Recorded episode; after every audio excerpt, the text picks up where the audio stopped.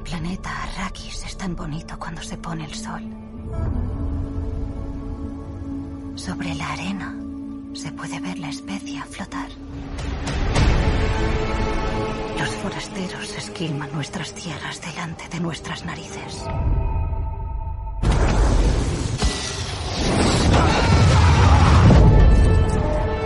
Su crueldad con nuestro pueblo es todo cuanto conozco. Va a ser de nuestro mundo? Paul.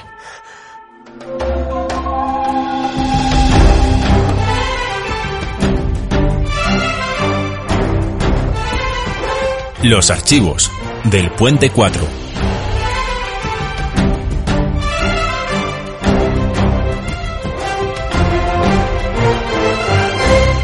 Especia, arena, misticismo, conspiración, premoniciones. ¿Cómo nos enfrentaríamos a un destino que ya parece escrito? ¿Qué pasaría si nos vemos a nosotros mismos convertidos en todo aquello que odiamos? Todos estos asuntos son tratados en una aventura espacial y de intriga palaciega escrita en los años 60 y que ha envejecido de una manera exquisita. Porque hoy, en este nuevo archivo del Puente 4, os venimos a hablar de Dune, de Frank Herbert, desde su lanzamiento hasta los días que hoy vivimos. Abrimos las puertas del archivo y sed bienvenidos.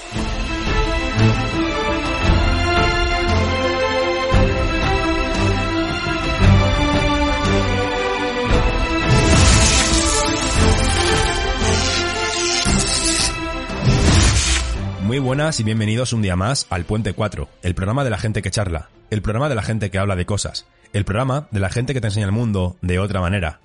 Y miro a mi alrededor y hoy me encuentro novedades por aquí. Parece ser que aparte de a Roberto y a David, como viene siendo costumbre eh, de, de teneros aquí en este programa, tenemos a nuestro todopoderoso de cabecera, Kiko. Bienvenido. Hello, señores.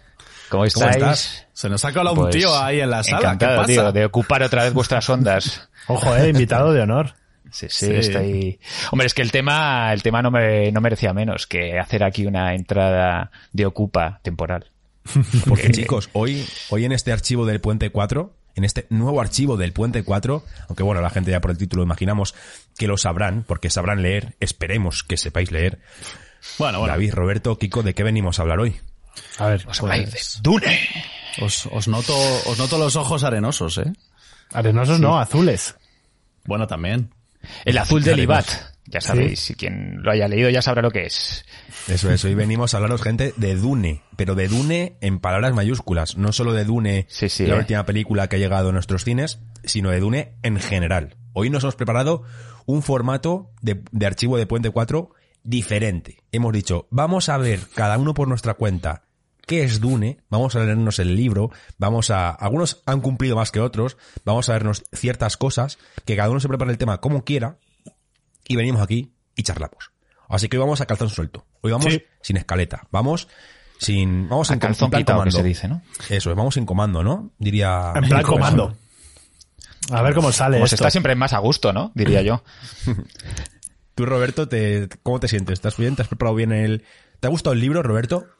El libro es increíble, macho. Es, es lo que más me ha gustado. De las tres cosas que he hecho, la que no he hecho es la que más me ha gustado. Bueno, a ver, bueno, voy a decir, voy a decir que creo que soy el que más, el, eh, pf, no, iba a decir el menos profano, pero bueno, eh, el que menos sapiencia tiene de Dune respecto a lo que la saga literaria eh, nos viene a tratar. Yo solo he visto O sea- las películas y cositas, pero no me he leído el libro. Todo bien, bien. Bien, ya ya vemos que Robert se lo ha preparado guay. Como no, siempre. hombre, no, porque yo soy, yo soy la voz de, De la Pues no sé. ignorancia. O sea, que te podemos trolear respecto de lo que hay en el libro sin límites. No, no, porque según me han comentado, la película de Lynch es, Es muy- fiel. es sí, Ya. muy fiel. Sí, la de Lynch es muy quien te fiel. lo ha comentado ha sido yo, que te podía estar ya troleando entonces. Sí. creo. No, pero hombre. Que además Kiko es, muy. Kiko es muy de trolear, además. Ya, ya. aviso que, aviso que sí. Voy a, tirar, voy a tirar de la correa, permitidme que lo haga en este momento aquí un segundito, voy a echar un poquito el freno de mano para atrás, ¿vale? Porque antes de comenzar con el programa, como viene siendo costumbre, tenemos que hacer nuestra propia promoción, gente. Sí, porque sí, sí. nos podéis encontrar a través de nuestras redes sociales por Twitter e Instagram por Puente 4 Podcast con el 4 numérico y todo junto. Y podéis también seguirnos a través de nuestras redes de distribución digital como iVoox, YouTube, Spotify y Google Podcast, también por el nombre de Puente 4 Podcast. Y adicionalmente. Sí, gente, por fin, estaba esperándolo, maldito sea. Lo he dicho, lo he dicho, vamos, lo he dicho, vamos. Sí, sí. mm, Aposta, en, eh. en ASMR. Lo iba a decir yo, si no lo decías tú, iba a decir yo algo. Lo estaba alargando, lo estaba alargando. Me, estaba haciendo de rogar, gente. Anda, Sí, que sí. tienes un invitado extra y no habéis soltado un adicionalmente Claro, tío. a Robert, a Bueno, Robert y David. estamos- Y adicionalmente. y ya que estamos a decir también Argucia. Porque Argucia. también, Ya está. Check. Ya está, Ya cumplido, podemos cerrar el archivo por ahí, ¿no? Sí, sí. Básicamente podéis seguirnos también a través de nuestra plataforma, nuestro canal de Discord, donde podéis estar en contacto día a día con nosotros a través de, de- de las palabras, de los mensajes de texto, no de los SMS, que ya quedan un poquito antiguos, pero sí de, nuestro, de nuestros films de texto para, para, para comunicarnos. Y también, ¿vale? Recordaros, así, muy por encima, que seguimos con el... con el... ¿Con el qué? Concurso de Con el- relatos. Abuelo, con el concurso de relatos, gente. Se me había olvidado la palabra relatos. concursos. No me salía. Con el concurso de relatos que podéis eh, ver a través de nuestro Instagram, ¿vale? Pues la- las bases o a través de nuestro Discord. Podéis ver las bases para participar y mandarnos vuestros relatos que ¿qué haremos a lo toca? largo de ¿Qué todo. toca si gano? Pues tocan 100 pavazos ¿Qué me y venir al programa, además. O sea, puedo dejar mi miserable vida como picapleitos, prácticamente. Prácticamente, sí, sí. Pero para eso tienes, para eso tienes que enviar un relato, Kiko, si no, Ya bueno, pero es que no puede, o sea, no puedes constreñir mi creatividad así, tengo que madurarlo. Claro, Ah, déjale, déjale madurarlo, macerarlo y luego empaquetarlo y enviarlo. Es que Pues- todo eso es un proceso pues- complejo. Kiko, he de decirte que están llegando Empaqueta, relatos empaqueta. muy buenos, ¿eh? Sí. Ya lo sé, pero es que me gusta trabajar bajo presión. O sea, de hecho, quiero más. Quiero más. Más presión. Cuando llegan los 200 relatos ya me pongo con la página 2. La página 1 solo tiene título, quiero decir. O sea, Título y autor, espero, ¿no? bueno, el port también lo puedo poner al final. Es que eso es muy... eh, es- es- para, que- para asegurarme de que, de que llegáis al final. ya solo para saber quién lo ha escrito esta auténtica lo ha escrito, ¿no? mierda. ¿Quién ha hecho esta mierda? Pues exacto. ¿Ves? Has cogido el mensaje de lo que quería transmitir. Pues gente, antes de quitarle el freno de mano, simplemente también recordaros y daros, más que recordaros, daros las gracias a todas aquellas personas que nos apoyáis a través de Patreon, a través de Evox y que, pues, gracias a este apoyo, pues podemos también, iba a decir adicionalmente casi, pero no, también pues eh, contribuimos eh, y os aportamos un programa semanal eh, más para que podáis disfrutar de nuestras voces y de nuestros objetos. Sí, Roberto. Hoy, Kiko, te quedas con nosotros en el backstage, ¿no? Hombre, Eh, hombre, por claro que sí. supuesto. Sí, se Esa es, la parte, es la parte adicional que espero disfrutar más, porque ahí podré decir todos los tacos que, Efectivamente. que intentaré ahí la- no ahí decir la ahora, gente- porque estamos gente- en horario infantil prácticamente. La gente va a conocer ahí al verdadero Kiko, efectivamente. Exacto. Justo. Pues gente, sin más dilación, eh, quitamos el freno de mano, abrimos las puertas del archivo bien abiertas y comenzamos con Dune.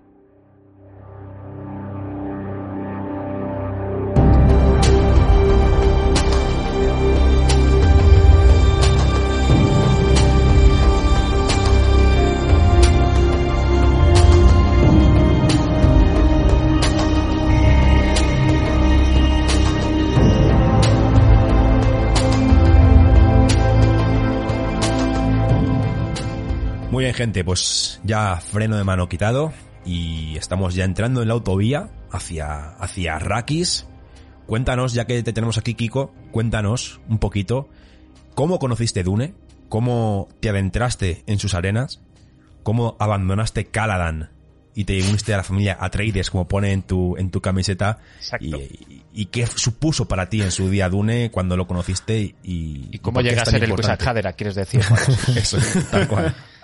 Pues, bueno, la verdad es que yo el, el libro no rec- bueno, fue, lo conocí cuando, cuando era súper pequeño, pero lo, pero lo cierto es que yo creo que conocí antes la película que el libro. La peli bueno, la película me refiero a la, De a David versión de Lynch. David Lynch. La- Sí. para 84. muchos denostada y para otros muchos, entre los pocos me encuentro yo, eh, afortunada en muchas cosas. Que luego yo soy, yo creo que puede ser un material de debate interesante. Sí, sí, sí, sí. Sí, sí, cuando entremos en la sí. Y el, y el libro, debo decir que la primera vez no me gustó tanto, pero es un libro que gana mucho con las relecturas, muchísimo.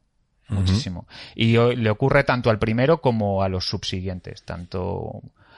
Especialmente, por ejemplo, el Mesías de Dune, que es uno que tiene muy mala fama, que es el siguiente. El segundo Ese, libro, sí. por ejemplo, que yo me lo he estado releyendo hace poco, eh, gana mucho con las relecturas porque tiene mucho material filosófico que una primera lectura no se comprende muy bien.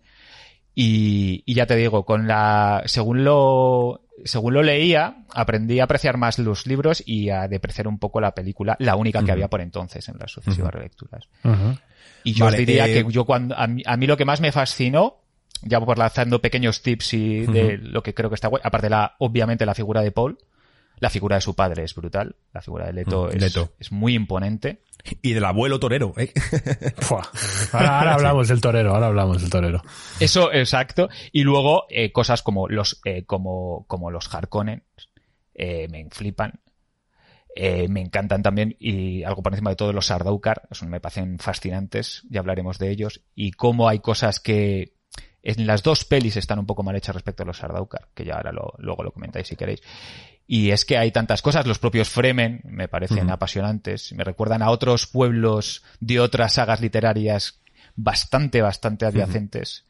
Para quien haya leído La Rueda del Tiempo, si hay alguno, que si hay mucho fan de Brandon Sanderson y me consta que no puede ser de otra manera, pues tendría que haberlos también por razones obvias. Están haciendo Y club de entonces- lectura de la rueda del Son tiempo ahora, precisamente en disco. Pues, Son de parmenios.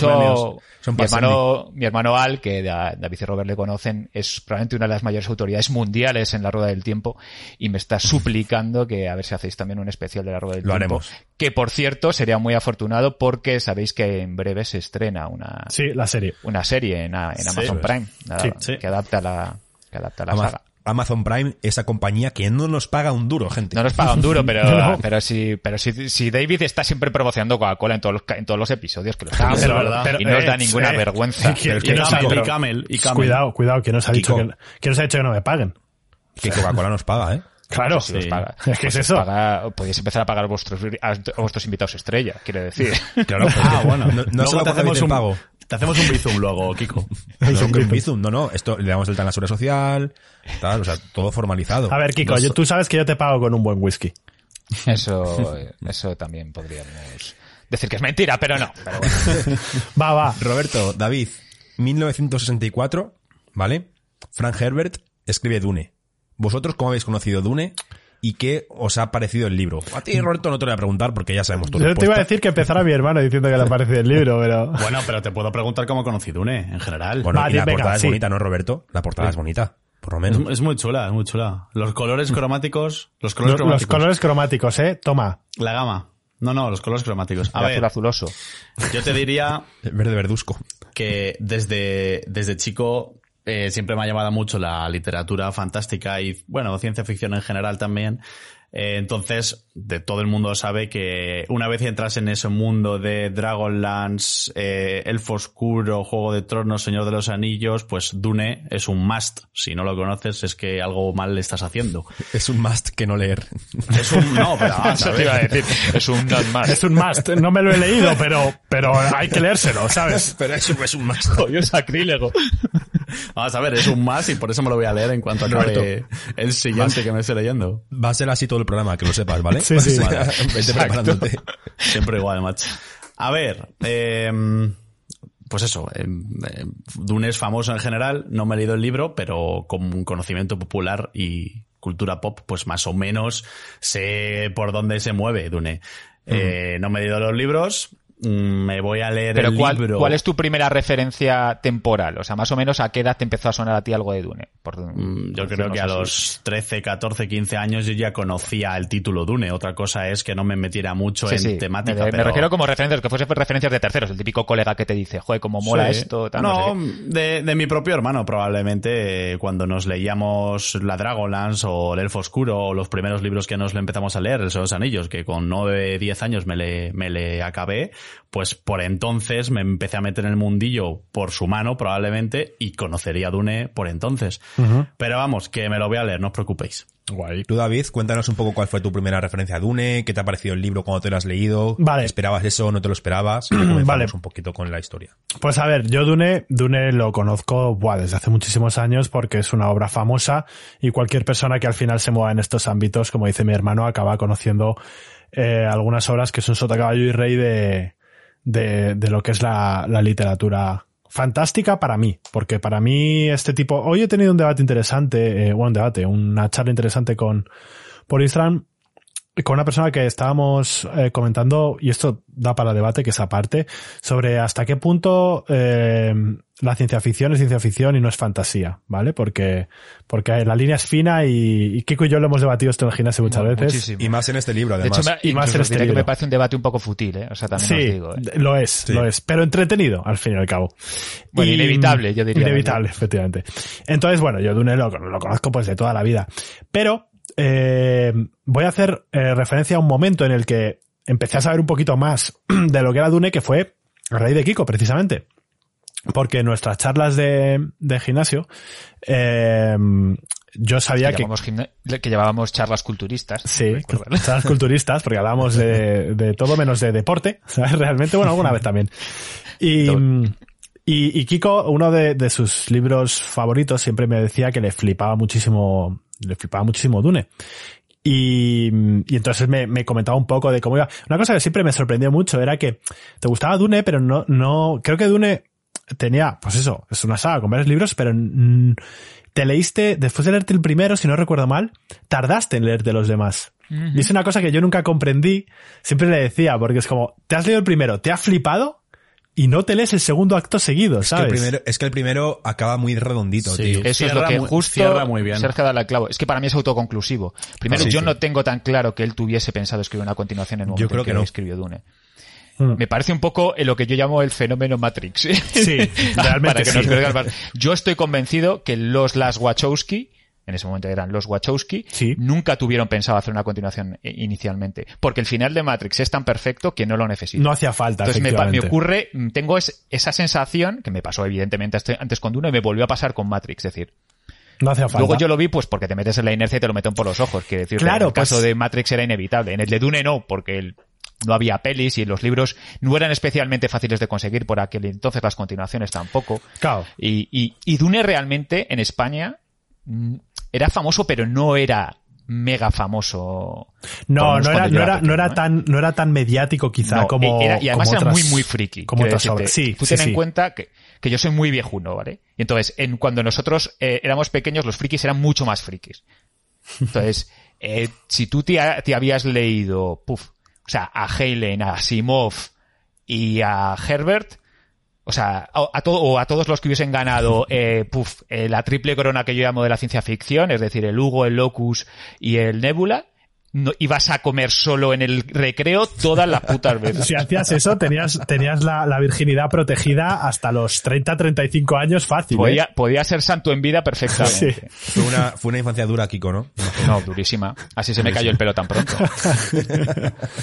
Yo, yo cuando, cuando empecé el libro el otro, bueno, el otro día, yo he de decir que me leí el libro hace poco, ¿vale? Me lo leí hace mes y pico, aproximadamente, eh, para contextualizar si la gente nos está viendo en otro momento u otro año, en otra década, eón. Eh, me leí por septiembre de 2021. Vale, yo sí que había leído hablar de Dune bastante antes, mucha gente me lo había recomendado. Mm, Prácticamente desde pequeño, cuando vi Star Wars, tenía un primo que siempre me lo recomendaba, eh, leer Dune. Pero es que no era muy de leer. Y hasta que no empezó a leer más, más, más, más, más fuertemente estos últimos años, no me ha dado por leerme Dune. Y qué mejor pretexto que leerte Dune a sabiendas que iban a sacar una película la cual también tenía buena pinta y quería, quería ver. Y Ah, es decir que igual. cuando- sí, Igual que el No, una, boom. una- una cuestión, y es que esto Sí. me quiero hilar para todos los que se hayan perdido otros programas de, de vuestro podcast para que veáis que esta conversación ya la tuvisteis de qué puede servir una adaptación, buena o mala. Aquí Sí. tenemos el mejor ejemplo de que te puede arrastrar hacia terrenos muchísimo más ricos como pueden ser es. la saga en la que se inspira. Pues para que, para que se vea, aquí, aquí tenemos un ejemplo certero de cómo eso puede ocurrir y que de hecho como- ocurre con mucha, mucho más frecuencia de la que la gente se cree. Que es decir, O como la con película de independencia de que luego la peli sea una chusta. Que no, que No, pero- no lo es, ya lo veremos. Pero, pero fíjate, es, que este es un ejemplo claro en el caso de, de Sergio y en, el, y en el caso de David, en cierto modo, también. No, pero es igual que el que cuando salió Juego de Tronos y la serie empezó a dar el pelotazo y la gente rescató el libro que es del 94, es decir, Canción de Hielo y Pero es Fuego. distinto, ¿eh? En mi opinión. Porque ahí la serie van un poco en paralelo. Es decir, llega un punto en que la obra, bueno, tenemos el punto paradójico de que la obra cine, bueno, iba a decir cinematográfica, la, la, sí, audiovisual. la serie audiovisual, gracias, eh, ha ha, ha superado en términos de trama a la propia saga literaria, lo cual me parece, no sé si triste. Triste. Es triste y vergonzoso, además también. Prostitución, li- Pero- prostitución literaria, se Sí. A, Sí, a bueno, lo, también nos- quizás no estamos al- excediendo del tema, pero bueno. a lo que yo iba sobre todo es que cuando comencé a leerme el libro, ¿vale? Yo me esperaba un libro, pues, como hablábamos hace poco del Señor de los Anillos, ¿no? Que, que son libros que los tenemos muy magnificados por las películas y que luego cuando te pones a leer el libro, Eh, cuidado. que sí, está- están bien, pero se le Cuidado. notan un poquitín las costuras de los años. Eso se a la hora a la hora de esperarnos algo del libro en el sentido de que sea que haya sido escrito como se escribe en la actualidad, a Eso nivel sí, de eso sí. fantasía épica, etcétera, ¿vale? Eso sí. Eso es lo que me refiero con que se le veían las costuras, no que sea mal libro, el Señor de los Anillos, ni mucho menos, ¿vale? Pero ¿qué pasó con Dune cuando me lo empecé a leer? Que no vi las costuras. O sea, yo me esperaba que iba a ser un libro con un lenguaje un tanto farragoso, con unas referencias en plan típico, típica peli documental que ves de los años 50 de Estados Unidos en los que se creen que van con coches voladores, con antenas en la cabeza y con pistolas láser cónicas. Me esperaba que iba a ser algo así. O sea, Y que es que- estaba muy adelantado a su tiempo. Sí. An- tanto a Bueno, y que es muy inteligente al hacerlo. Sí. Ten en cuenta que por motivos Es que muy él- ambiguo cuando No, describe no, las y, y cosas. por motivos que él mete en la propia trama, elude eh, cuestiones tecnológicas muy complejas. Tal cual. Es que no las describe. Eso es. Y entonces, como precisamente porque está intrincado en la trama el por qué no hay una tecnología muy compleja, y entonces eso solo redunda en su beneficio. Porque Claro, claro, cuanto más te líes con las tecnologías eventualmente futurísticas, pues más posibilidades hay de que se quede desfasado. Y eso lo evita en gran medida. Sí, luego está el, está el escudo, pero que es un escudo. O sea, que tampoco Claro. te creas que... Pero ya no solo son el escudo, Kiko, ¿eh? Y están los láser, ¿qué son los láser? O, o las- Claro. o los viajes transorbitales, o... Pero no te, Sí, no te bueno, un láser es un láser. que te- O los tópteros, por ejemplo, que tampoco Sí, te los sí. describe del todo. Tú dices un tóptero y tú ya te imaginas la nave como tú quieras. Entonces, Correcto. está, o los films y todas estas cosas son un film. Aunque sí que es verdad que lo intuyes. Yo hay, por ejemplo, eso es, y ahora enti- entiendo que andaremos en ello, pero es una de las cosas que más me gusta de la, de la nueva adaptación, que es que desde el punto de vista visual, muchísimas de las cosas me cuadran muchísimo con la idea que yo Sí. tenía en la cabeza. Por ejemplo, Sí, de los igual. tópteros. Yo hablándolo con más gente, mm, gente muy, muy aficionada también al libro, lo dicen, es que los tópteros me los imaginaba tal cual. Yo igual, es, que yo dice, igual. es que creo Es que es cual. hasta mejor que como me los tenía en la cabeza. Sí. Eso me ocurre. Sí, de hecho Villeneuve, en cómo se hizo la película, eh, te habla de eso, de cómo eh, preguntaron o cómo el, el imaginario colectivo, cómo se imaginaba las naves. Y es que te sale, supongo que metiéndote en todo ese mundillo de desierto y demás, pues supongo que te sale más fácil. Es un poco eso. Cuando empecé a leer el libro dije, joder, es que es tan atemporal en el sentido de que podría haber estado escrito ahora. O sea, Sí. yo me imagino a la gente en los años 60 leyéndose eso y explotándoles el cerebro fuertemente. Y, y es normal que haya tenido esta repercusión, ya no solo en la literatura, sino en el cine. Porque hay muchas obras que beben de Dune descaradísimamente y hablaremos ahora de ello si queréis en la siguiente parte, más adelante, pues cuando empecemos a hablar de, de Jodorowsky, de etcétera, de, de otros eh, Bueno, a, a, a Jodorowsky le podemos dedicar tres minutos y pasar y directamente. muchos minutos terrenos un poquito más aptos para todos los públicos, ¿no? Pero, pero, pero es, es importante, ¿eh? Es importante nivel- porque ya te no- lo has mirado. Ya no, no, no, ya no Jodorowsky, sino el equipo que forma. Pero que bueno, luego lo veremos. Luego lo veremos. Es un poquito eso, lo que me llamó sobre todo más la atención del libro fue eso. Luego la historia, a mí, del libro, me cautivó literalmente desde las Uf. primeras páginas. Yo aquí tengo sentimientos encontrados. Si os parece, eh, abro ese melón. Sí, Ábrele. Dale, dale Vale. Eh, para mí el libro se puede diferenciar, eh, aunque el libro tiene varias partes, para mí tiene dos. Dos partes. Tal La, cual. la primera parte, que es como un juego palaciego de traiciones, que es a mí la que más me ha gustado. Toda la parte de, de la batalla Pero no política. haces coincidir con los libros, ¿no? ¿Cómo? Perdona. Sabes que hay, o sea, hay tres partes, bueno, lo sí, que es lo, es lo que he dicho. En, el, en el- Sí, en sí, el sí. propio libro está dividido en partes, pero yo no, Ah. yo no lo separo así. Para vale, mí tiene, Yo tampoco. para mí tiene una, una primera parte que es precisamente hasta, hasta la parte 1 del libro, que es eh, toda la, la, la trama de traición, los La Harkonnen, los La Atreides, ahora. justo la primera película. Y luego la segunda parte del libro, que es ya toda la parte del desierto, los Fremen, el alzamiento de, de Muad'Dib y todo esto. A mí personalmente me ha gustado, pero muchísimo más, toda la primera parte de intrigas eh, políticas que no es tan denso como puede sonar, que la segunda parte, ¿vale? Para mi gusto. Porque la primera parte me parece ágil, me parece que hay intrigas, hay traiciones, hay juegos a dos bandas, entonces me parece muy guay. Y la segunda parte, Atropellada. Ah, eh, atro- sí, atropellada. eh, a ver, tiene cosas buenas, ¿eh? Eh, Atropellada y demasiado farragosa en cuanto a la presciencia y las visiones y... Yo no creo que sea tan atropellada. O sea, atropellada Uf, es la sí, pe- pero- Para mí es atropellada la película de David Lynch. No, También, pero tío... por supuestísimo. O media bueno, hora te... a ver, Es a que ver, en realidad mete- es que la peli de David Lynch, esto lo dice, Frank Herbert dice varias cosas de la peli de David Lynch. Él no vio el guion a priori, sí habló con David Lynch y sí lo que pasa eh, y, y él en realidad no estaba insatisfecho realmente es a posteriori salvo con una cosa que es el final, que a él le tocan mucho los huevos el final. Ya. La parte concreta de que, de Sí. que Paul haga llover. Eso es una Sí, cosa que a, que- Fran, a sí. Frank Herbert le, le molestó Bueno, muchísimo. pero eso es una Pero licencia lo, que se lo que él dice es que licencia. la película tenía un material de cinco horas. Y fue el estudio el que obligó. A que... Y de hecho él en una entrevista que está hecha muy poco después de, de la propia película, habla que habla de una posible miniserie con el material. Eso nunca se llegó a hacer, pero con el propio material de David Lynch.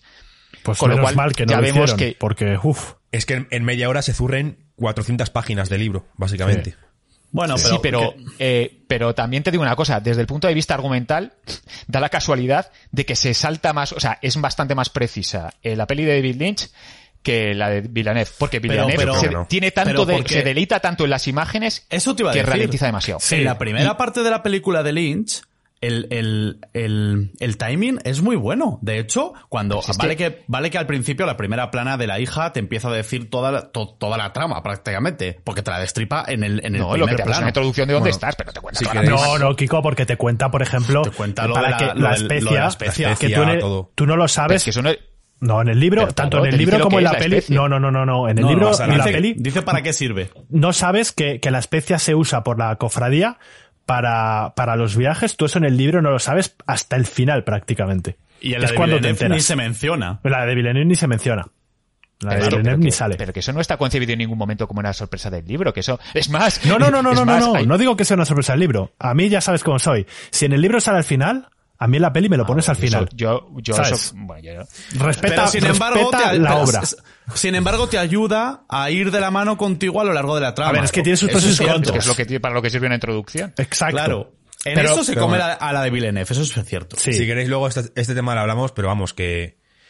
No sé, a mí el libro no me ha parecido tan atropellado el Pero es que, ojo. Me parece. A mí tampoco. Perdón, perdón, que te he interrumpido, Mon. Sí, que a mí, a mí me parece que, que tiene un timing bastante bueno. Es verdad que a partir de lo del agua de vida y todo Exacto. esto, se Es que- un poquito la- las cosas con todo el tema de las tramas, de las tramas temporal, en el Es sentido que, de que sí. justo ahí está mi pega. es un poco farragoso, farragoso, pero a mí este tipo de cosas me gustan. Pero Entiendo no- que haya gente que no le guste. Es que, Pero tío, a mí sí que me gusta. ahí hay un momento que, que la trama es lineal y hay un Eso punto del libro en el que Paul tiene un viaje psicotrópico eh, del carajo y de repente, sin que el libro te lo diga a las claras, han pasado dos años. Y de repente, eh, la niña ya ha nacido, eh, él está con Chani de Guay, que tiene un hijo él también, ¿sabes? Que el chaval tiene un hijo y tú eso no lo ves en ningún momento. Es verdad que es una parte completamente Es que se skip, puede. al fin y al cabo. Sí, es como una, es una es una elipsis, elipsis literaria que se hace efectivamente, es una elipsis, veces, pero es una elipsis mal hecha. Pa- para mi gusto, siempre. Es una elipsis mal hecha porque tú no te enteras de que ha habido una elipsis, eh, porque, porque eh, eh, lo que ves es que el pavo tiene un viaje astral y cuando acaba el viaje astral han pasado dos años, pero no te dicen No, que el haya pasado dos el años. viaje astral fundamental, que es por eso, yo por ejemplo no estoy, la división que ha hecho David, yo no la comparto en absoluto. Para mí hay dos partes. Una que es hasta que tiene, que eso, es- eso de hecho se ve bastante bien en la, en la, peli- en la, en la adaptación de, de Villeneuve. Una primera parte que es eh, hasta que asume su destino, una primera parte que se llegaría hasta la distiltienda, donde tiene esa revelación porque está saturado de especia, Sí. y ahí es cuando ve su futuro. Sí. Y es un poco rollo casi Jesucristo mesiánico en el que hace un- a poco aparta este Cali de mí porque el tío se queda absolutamente agobiado Diciendo, de ¿qué lo que va a conducir su propia figura. Porque que, Claro, es un que poco aquí no, se dice tanto, en el libro está obsesionado por la yihad que él va a provocar. Que por cierto no se habla, que ha habido- ha habido un rollo de lo políticamente correcto, que han quitado el término yihad, que Sí. es, es fundamental. Pero, Tron- que es, que es lo que obsesiona a Paul. La división Entonces, que yo he hecho es la misma, ahí- realmente. ¿Qué, perdona? La, la división que yo he hecho es hasta ahí también.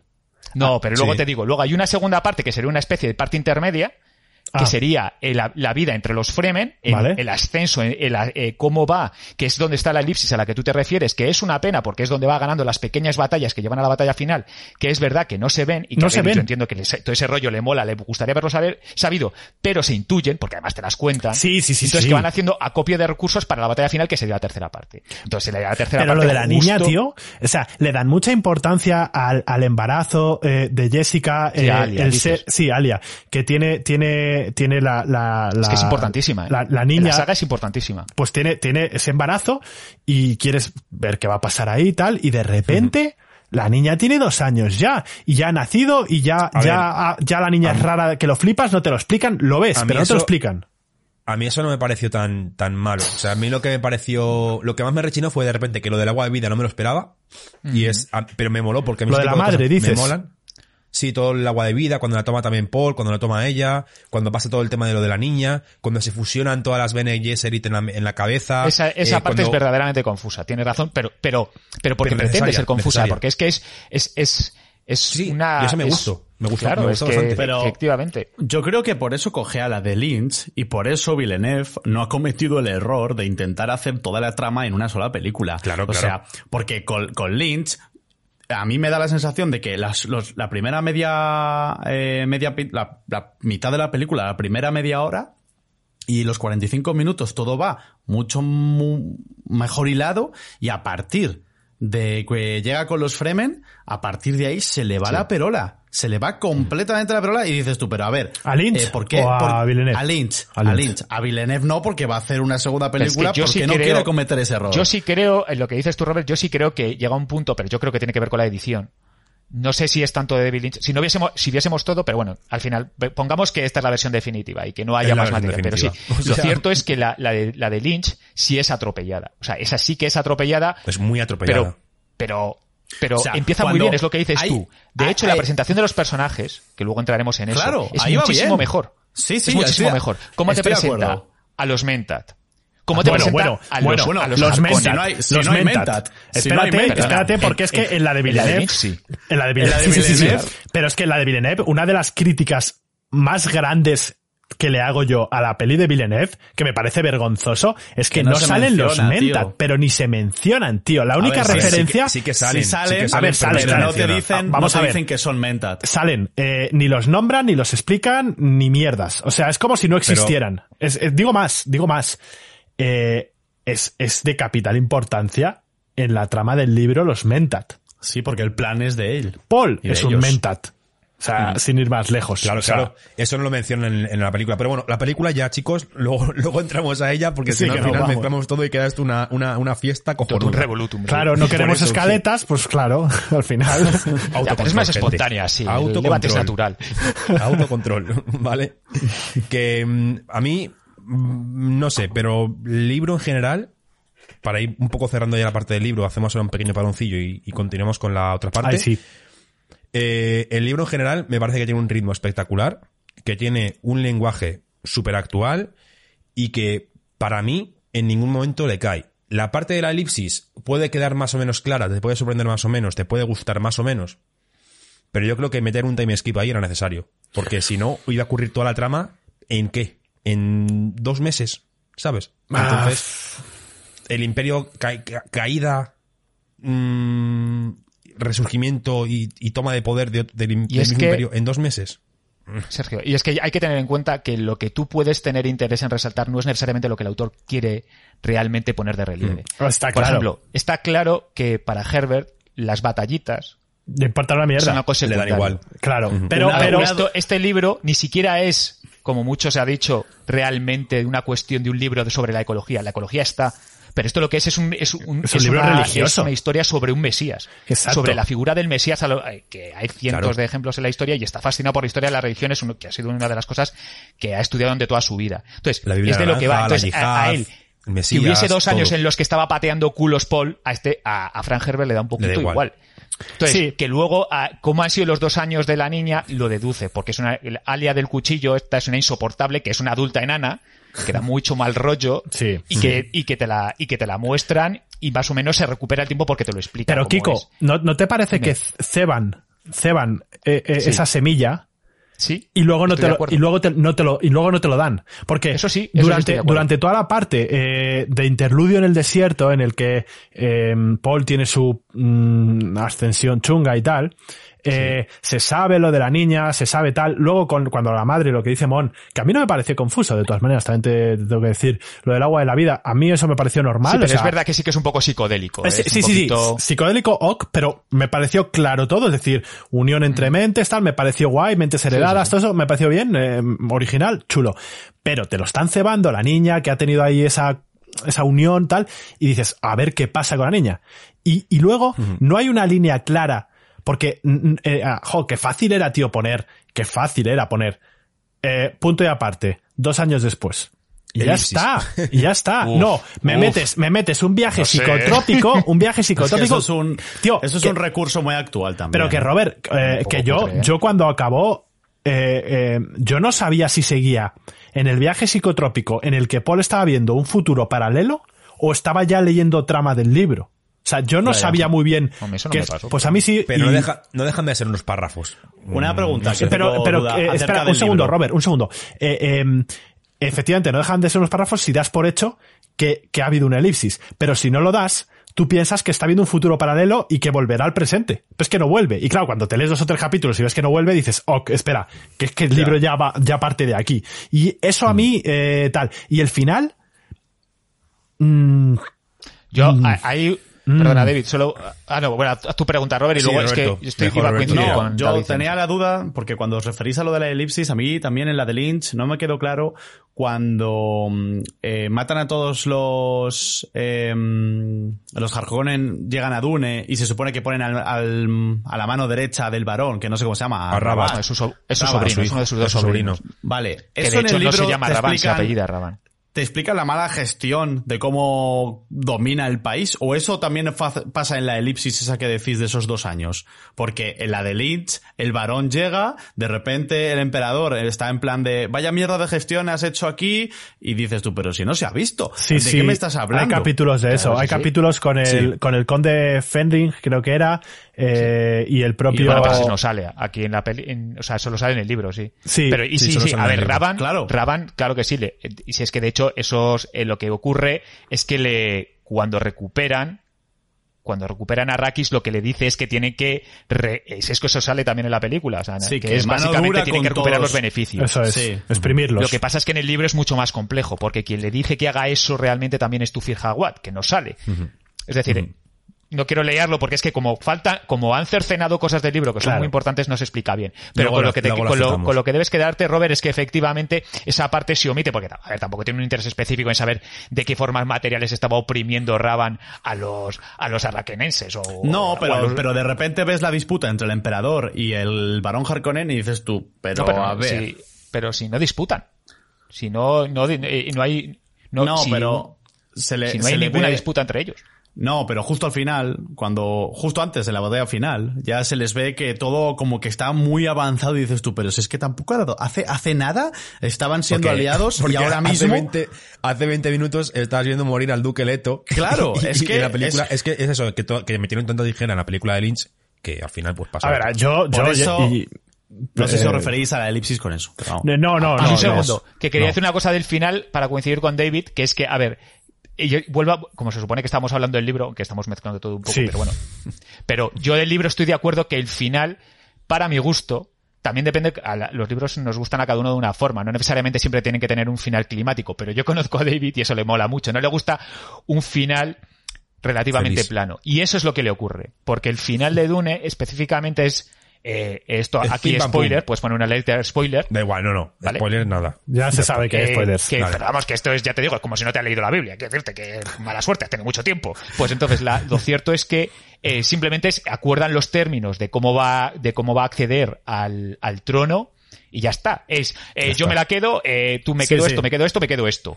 Es pim Y pam ya pum. está. Sí. Entonces, y pum. Y es como acaba con los términos de una negociación. Y entonces le falta ese final climático que tú te esperas de una obra magna. Y un ajuste de cuentas, porque, porque a No, pero Vladimir ajuste de Harkonnen... cuentas hay, pero es que si, si hubiese Mm. terminado con el ajuste de cuentas, si hubiese terminado con el combate entre Paul y Fate, Pero es que, todavía es que el combate... eh, eh, Pero eh, ese lo, te lo dejan antes. Sí, te lo dejan antes, pero es que encima a- a- a- en el libro al varón ni siquiera, o sea, lo mata la niña. O sea, la niña que la, que la acabas de conocer dos capítulos ver- antes. Quiero ver O sea, qué hacen en la película. Es la, es la mayor intriga que tengo ahora mismo. Pues la ¿Cómo van a Pues hacer- me flipa cómo se la carga, cómo se la carga en la de David Lynch, ya sé que volvemos a la peli, pero es que esa, te, di- te digo una cosa, si hay algo que es sobresaliente en la de Lynch, es el personaje de Alia. Es que es así. Mm. Es que yo me, es, es que me parece una fiel representación de una mujer enana, o sea, Parece una Carrie. mujer encerrada en el cuerpo de una niña, cómo se carga a, a Vladimir Harkonnen, mola a mil, cómo se deleita como si fuese una adulta macabra, Sí.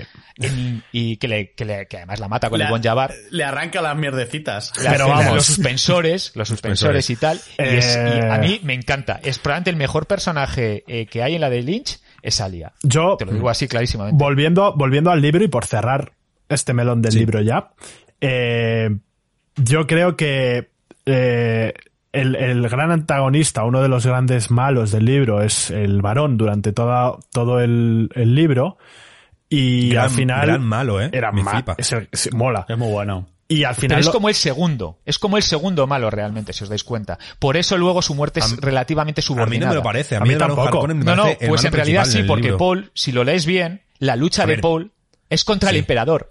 Oh, Harkonnen sí, sí, pero, pero Sí, está el segundo se plano en este libro. camino. Está el segundo plano en este libro. En Está este el libro, plano. el que te presentan como antagonista es, Es- el, es es, el- es el Vladimir. varón Sí. Harkonnen. Aunque los hilos detrás, todo lo que quieras, pero, Sí, esa es la trama de pero- fondo. Pero para, pero obte- para obtener su venganza inmediata, pero el verdadero. Sí, sí, pero que Sí. dentro del libro, dentro del libro al final el que te plantean como antagonista Claro. principal y, y, y principal de todos los males es el Barón es- Harkonnen, claro. que es que te le ponen como eh, mentiroso, arguciero, pedófilo, eh, de todo. Es el que planea la traición al Sí, sí. conde, eh, al duque Leto, pero, Pero- eh, evidentemente no es, no es la cabeza pensante de todo lo Claro, que hay, claro. evidentemente no lo es, pero en el primer libro que tienes una visión, eh, vamos a decir, sesgada de toda la trama, el, empera- el emperador Padisas sale muy poquito, te hablan muy poquito de él y apenas sabes cuáles son sus, sus intrigas reales. En el Y libro, eso yo creo que es un error, y eso creo que también es un error de la película. Tenían que introducirle precisamente porque es el, porque es el malo definitivo. Sí. No es, no, no es anormal que en una película Bueno. o que en un libro, el malo intermedio, el malo inmediato, como simplemente el malo del nivel, pero no el malo del juego, sea mucho más malvado Sí, que que, el- el, que malo, el malo real. malo superior, que es como Es más insidioso, más astuto, más sutil. Pero eso es normal. a donde quiero Pero llegar tienes es que, que- presentarlo con más evidencia. Eh, a donde quiero llegar es que sí. en el libro, en la peli lo hacen así, porque en el libro lo hacen así. Quiero decir, es que en el libro está hecho así. Entonces, No, pero en el libro el emperador sale mucho antes y las referencias al emperador salen sí, muchísimo sí, antes. pero al emperador tú ni le ves, ni, Ni le ves ves, ni le hasta, hasta a lo mejor, hasta, sí. pero referencias Kiko habrá, eh, contadísimas y si las comparas con las con, con todo. Es que el, el varón el varón Harkonnen tiene capítulos propios en los que te cuentan sus tejemanejes con Peter y, y después con el Faith Rauta este Con o con Rauta, en fin.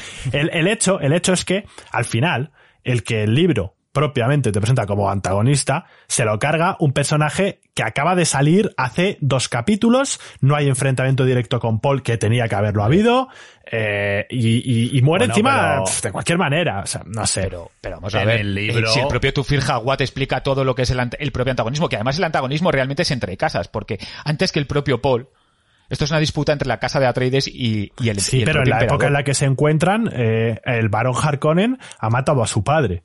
Tío, quien tiene que matar no, pero al barón no, Harkonnen es Paul, en el no principio la del libro, si el principio del libro arranca porque esto es una disputa entre la casa de Atreides y el emperador. Pero porque que sí, el que sí, pero que lo sé. El emperador teme Sí, sí. que le vayan a quitar A quitar el trono, El poder. la casa Sí, eso, ¿Por pero qué? si eso yo lo sé, pero no me refiero a eso. te estoy diciendo, pero que ese es el verdadero antagonismo.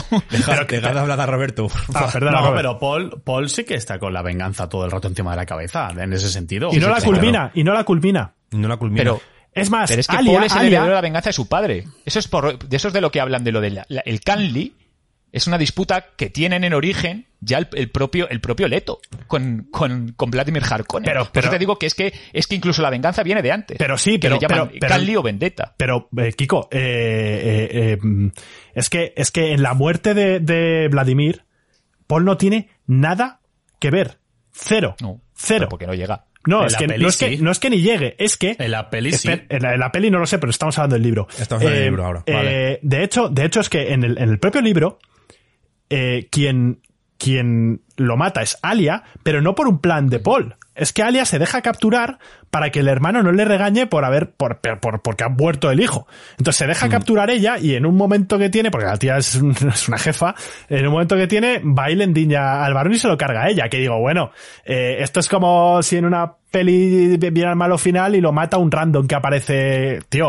O sea, cierra- cie- ciérrame la trama. Y al final, el combate final realmente es con Faith Rauta, que, que me importa a mí una mierda, ¿sabes? O sea, yo quería, yo quería que, que yo No, quería. y con Feirauza, insisto, en representación del emperador. Si es que a donde voy. Pero el emperador es nos por da igual, que- Kiko, porque estamos en el primer libro y en el primer libro el emperador es Ya. completamente secundario, aunque Que luego no, en la pero- trama. Sí, pero- sí lo pero es, que tío. yo- pero que eso es lo que te trato de transmitir, David, que yo creo que, que yo lo que creo es que mi, mi visión es que a, a Paul ya en el primer libro, por un lado, ma- matar a Harkonnen, evidentemente quiere culminar la venganza de su padre, pero su verdadero, su verdadero antagonista, que es que él, él- para él Pero no eso es tú lo sabes porque has Vladimir leído el segundo no y el tercero Eh, probablemente, pero es que en el primer libro eso no lo yo no lo he percibido y Mon tampoco. yo, sí. O sea, yo, lo percibí, pero mucho antes de, mucho antes de acabar el libro. Pues yo no, yo no, tío. Pero bueno, Bueno, chicos, vamos a ir dando carpetazo a esta primera parte de- del libro, que ha sido un poco Sálvame Deluxe, pero bueno. ¿vale? Y comenzamos ahora Ya con las quisiera Sálvame Deluxe. con un Kiko, pero oye, pero otro tipo de Kiko, espero. es verdad, tatúate la cabeza. Antes. Pues ahora mismo volvemos, gente, después de esta pequeña pausa musical y comenzamos a hablar un poco más eh, sosegadamente y directamente de las películas, gente. Bueno, Go. sosegadamente no prometo nada. Ahora mismo volvemos. Hasta ahora.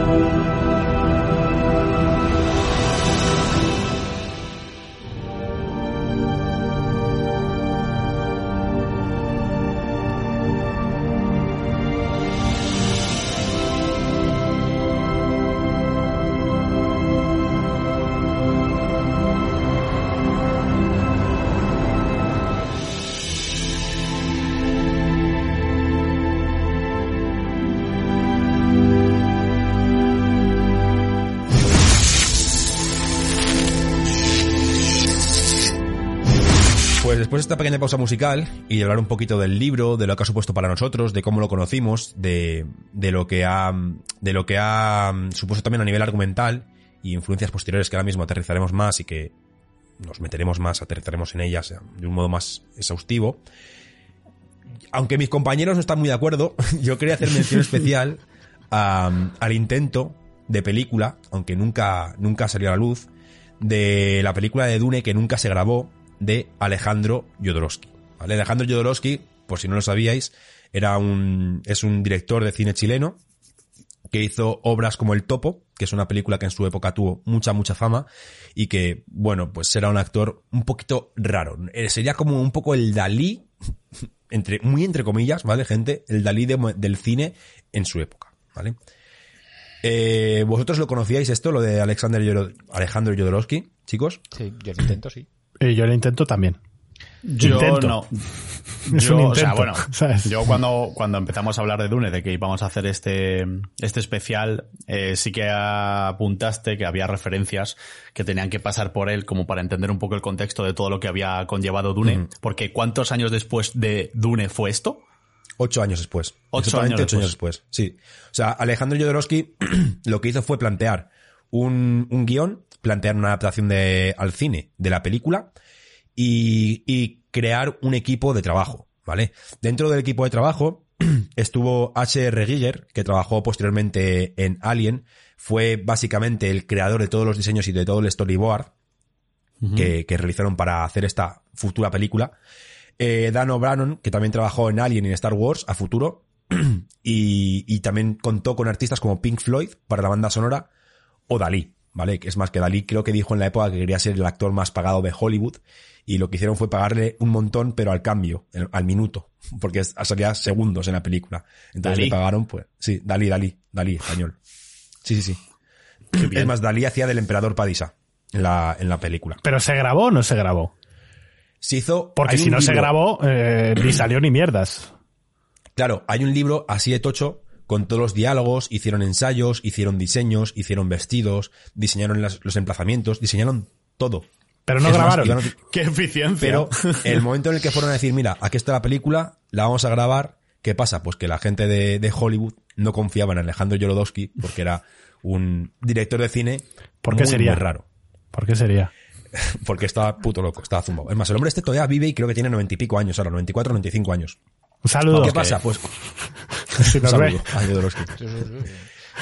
¿Qué pasa? Que esto es muy importante porque el equipo, que lo llamaba Los Vengadores, que creó para hacer esta película nunca grabada, posteriormente reutilizaron gran parte de este trabajo hecho para Dune para obras posteriores, como pudo ser Star Wars, como pudo ser Blade Runner, como pudo ser Alien el octavo pasajero, incluso Indiana Jones, y empezó a sentar un, poco más las bases de lo que a día de hoy conocemos como ciencia ficción, fantasía épica en el mundo de los audiovisuales. Pero te refieres a la idea que hizo Jodorowsky. a la idea y diseños. Es más, hay trajes en Star Wars, diseños que vienen de, de, esta, de este storyboard que, que trabajaron, que trabajaron durante esos años. De hecho, esa es una vieja reclamación. Te diré que en varias entrevistas, bueno, desde luego en una que, en una que tengo bien vista hace poco, el propio Frank Herbert dice, eh, de, medio de coña, porque ya lo había haber dicho un- otras veces anteriormente,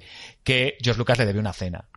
Porque dice, como mínimo me debe una cena. Porque él dice que, había, que él mismo había encontrado hasta 16 puntos en común, 16 puntos sustanciales, entiende, entre Star Wars y, y Dune. Es que Y lo, es lo decía con un poco, y lo decía con un poco de mala leche, como diciendo, no voy a decir que es un plagio, pero parece un plagio. Es que, es que, daros, daros, o sea, haceros la idea de que a lo mejor no conoceríamos la película de David Lynch y posiblemente no conoceríamos la película actual de Dune si no hubiera surgido Star Wars.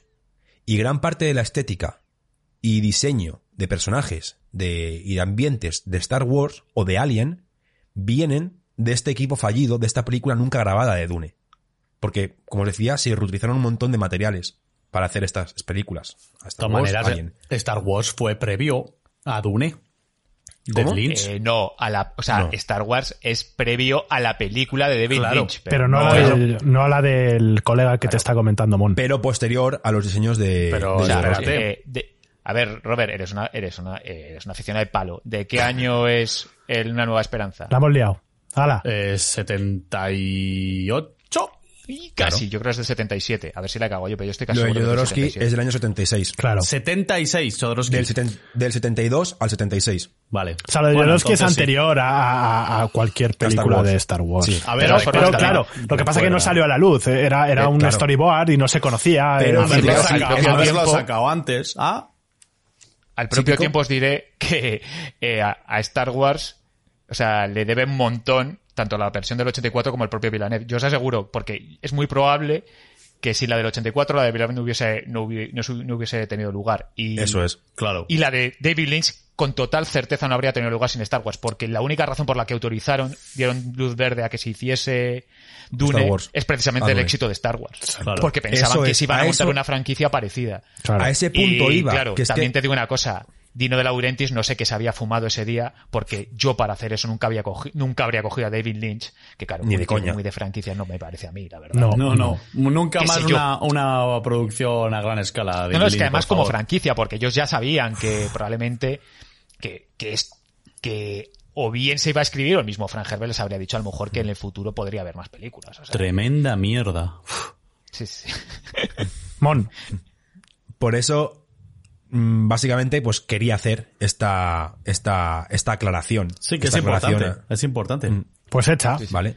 Bueno, e incluso Pues lo que me mola es la curiosidad, es ese, porque son casi un homenaje, ¿no? Del propio Villeneuve a Jorodowski, ¿no? Metiendo el temita de, De de Pink Floyd. nueva, ¿no? Sí. De Pink Floyd. Eso es. Pues chicos, dicho lo cual, ¿qué os parece si comenzamos con la película de David Lynch? Que yo vengo cargadito.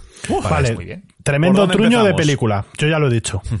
Yo también. Lo Tremendo siento. truñazo de película. A ver, pero truñazo. Y, Espera. y- y además, Kiko antes dijo algo de destacar de la peli de Lynch. Yo, y eh, lo siento, pero voy a empezar por ahí, eh, tengo que destacar los escudos de, de la peli de David Lynch. Pero espérate, no quemes los cartuchos tan rápido. Es que, es que, Bueno. es que es Minecraft.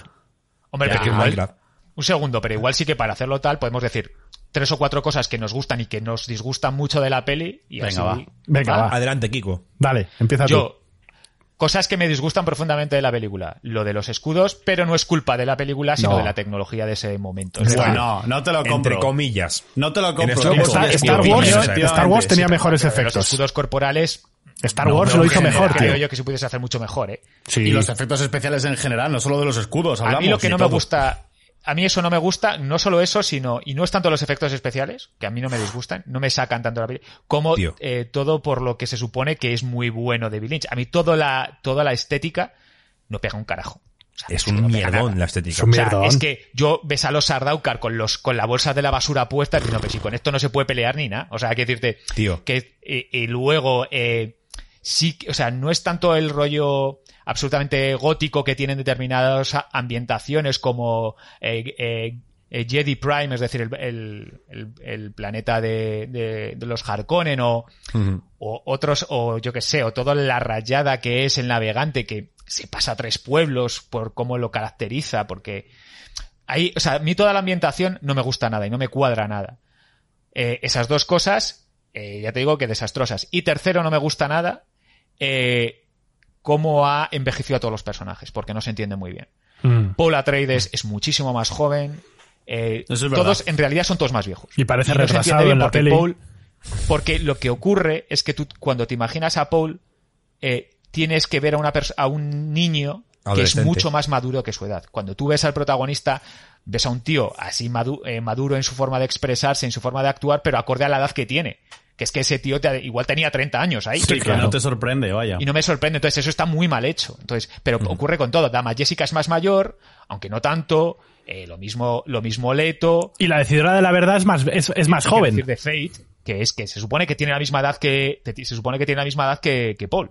Que Paul. La primera- 15 y 16 años. La primera Es- es escena Steve. de Paul, la primera escena de Paul Atreides, precisamente es cuando entran en la sala, eh, justo antes de la batalla con los escudos.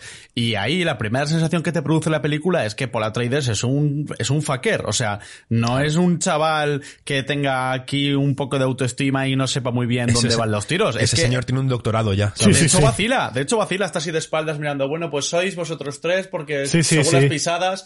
Pero con una "Ah, carita de, de- con una sonrisita que le daba un guantazo, te lo juro, eh. O sea, pero, es- eh, pero eso es, en realidad, eso sí que, res- eh, eh, sobre todo, eh, esa suficiencia, ese área de suficiencia sí lo tiene. ¿eh?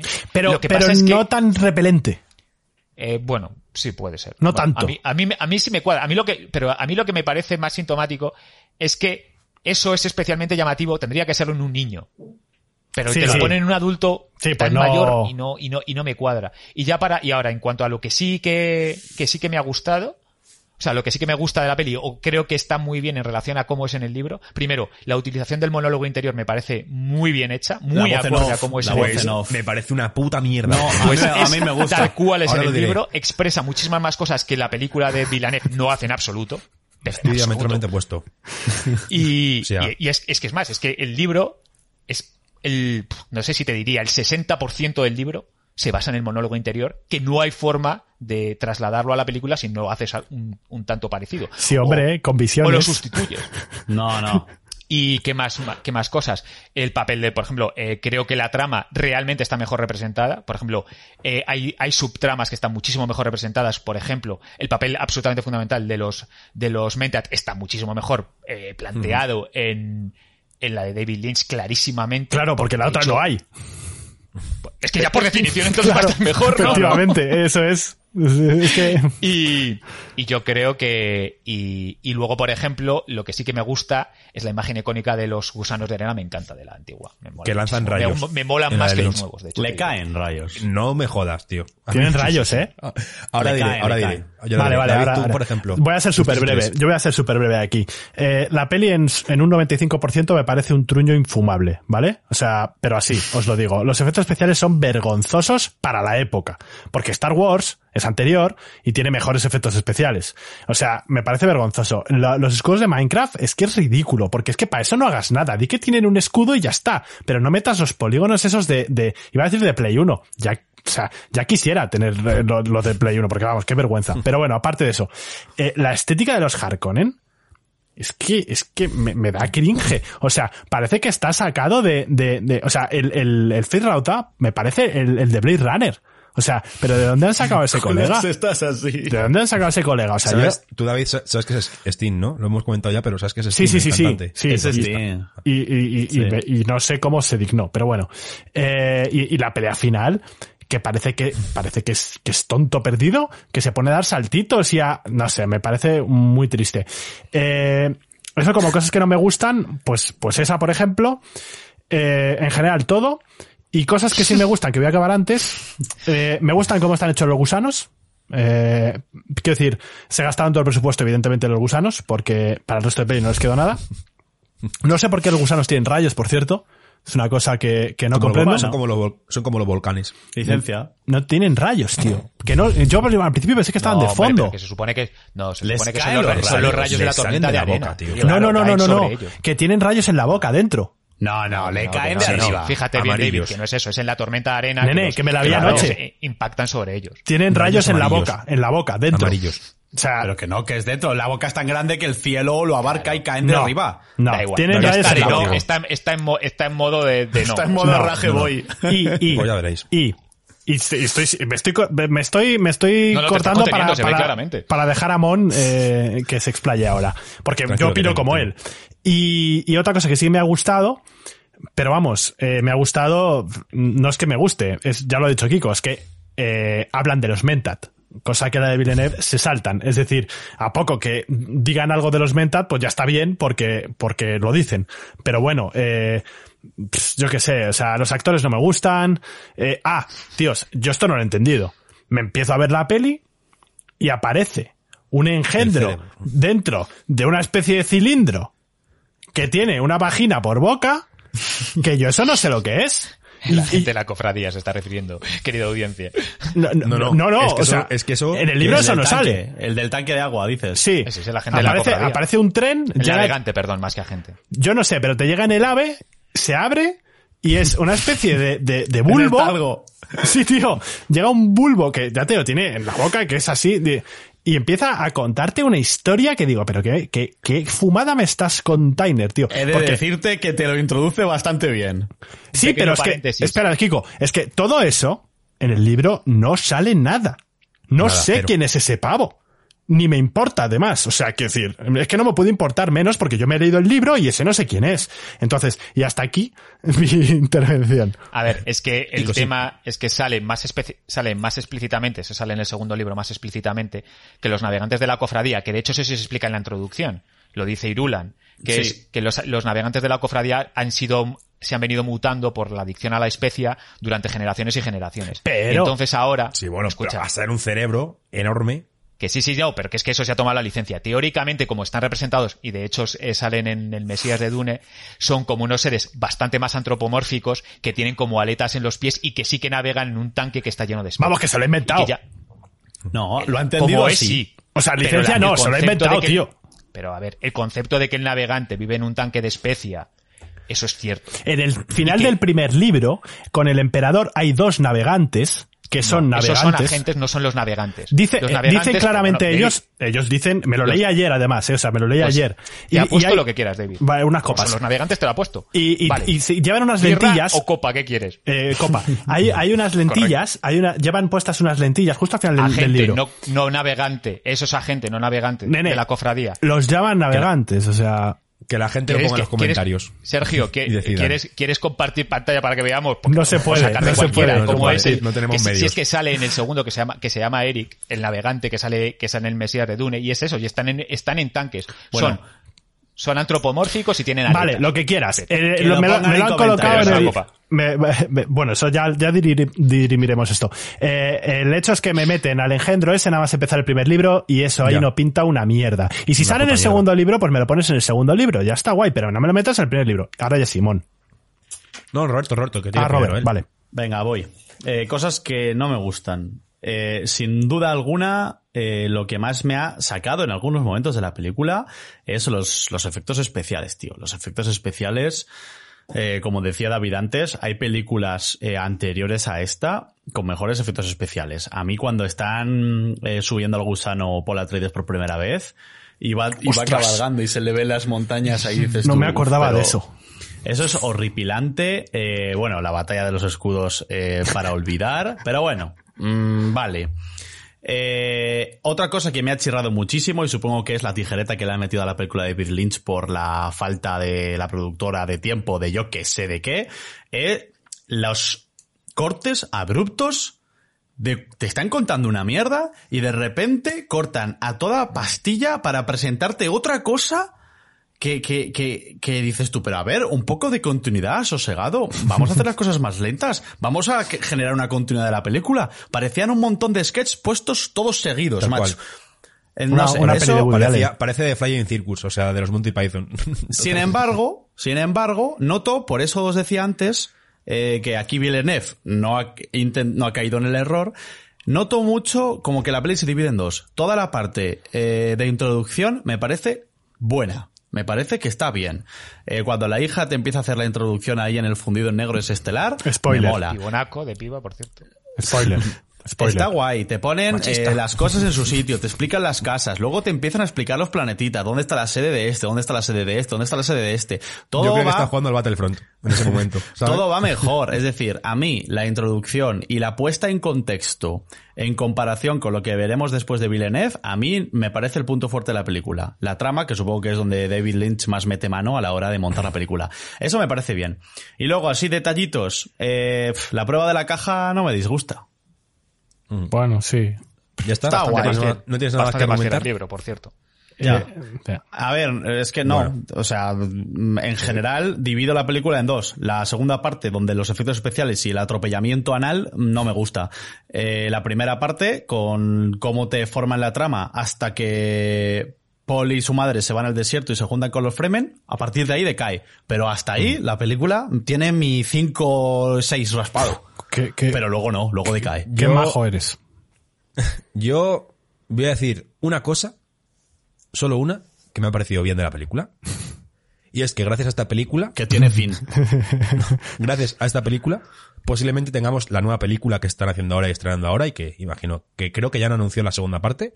Sí, sí, ya está. Ya empie- empieza la producción en, en agosto, en verano. Eso es. Y eh, el resto todo es malo para mí.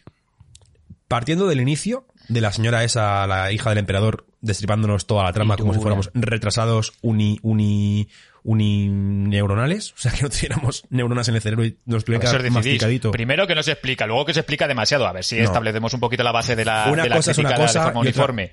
un, un vaso es un vaso y un plato es un plato, como diría Rajoy. Sí, sí. Vale, Porque o sea, no una cosa es que- y lo que es un plato. Una cosa es que me introduzcas y otra cosa es que me, me lo digieras, me lo cagues y me lo pongas en el plato. ¿Vale? O sea, una cosa es que me lo, me lo trocees el filete y otra cosa es que me lo, me lo dijeras tú. Luego la parte del cerebro, David, desde luego. Pues que- Efectos especiales, no, creo que no voy a decir nada más.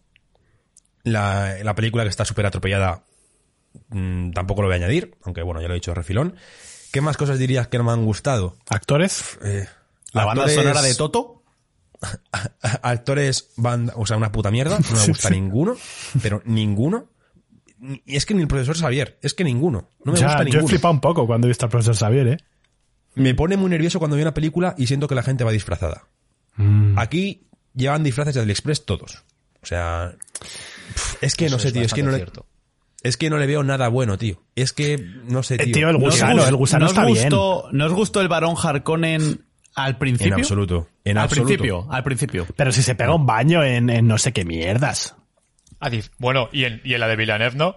Sí, en la de Villeneuve también. Pero no es lo mismo. No, no es No, igual. aquí, aquí le quita el tapón a un chaval que, que Sí, le... de una forma muy gratuita. que Bueno, va a es es abusar de es para ver el carácter sado que tiene. Sí, sí, sí, se entiende, pero pff, en la de Villeneuve, parte- bueno, la de Villeneuve luego lo hablamos. Y, y luego, una cosa que ha dicho Kiko que le ha gustado, que son los monólogos interiores, Ah, sí. a mí los, o sea, me sacaban de la película completamente. Me daban un bofetón, me, me, me despertaba y decían, fuera de la película, no, no eres bien recibido. O sea, los monólogos interiores, tío, me sobran todos. Lo bonito del cine y lo bonito de una adaptación es adaptar esas cosas perfectamente y que se entiendan o se sobreentiendan con miradas, con la ambientación, con diálogos, con... O sea, em, si, si, si está la madre de Paul hablando con Paul mentalmente diciendo no tengas miedo, no sé qué, no sé cuántos, pues tío, pues ponme una mirada de la madre que lo- me lo transmita, ¿sabes? Que me transmita ta- cariño. Pero es que ternura. Claro, para eso hace falta hay una buena mucha- actriz. Hay mucha, hay mucha info Claro. en las voces Pero en como, off.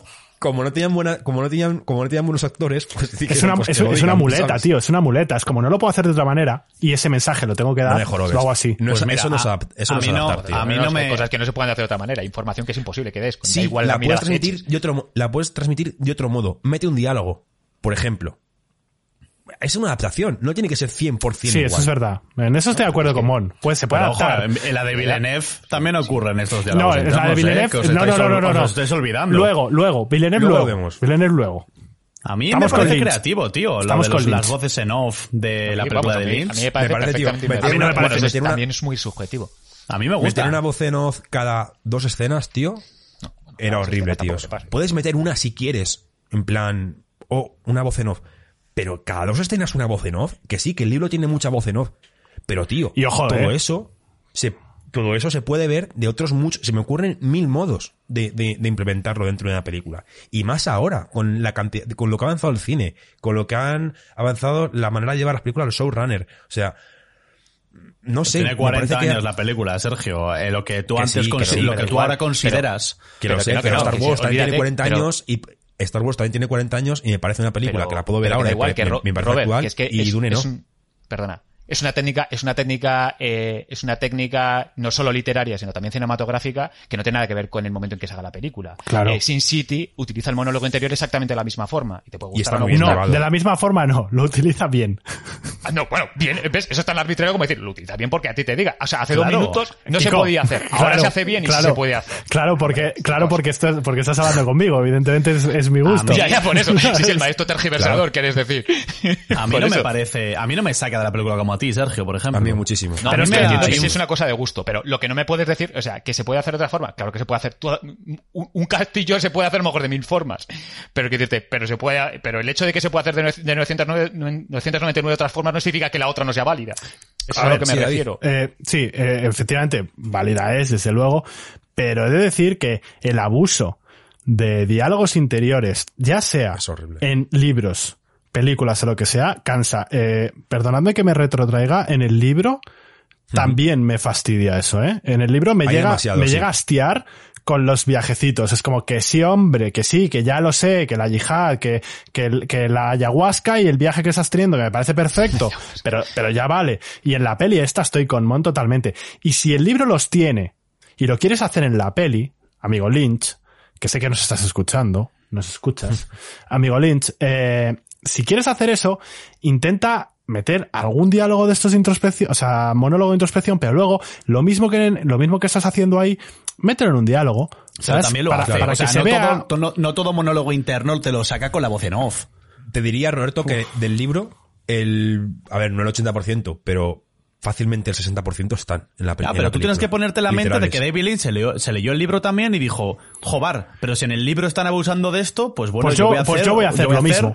No, voy a Pues hacer yo un, no voy a hacer- voy a yo hacer un voy a hacer recurso.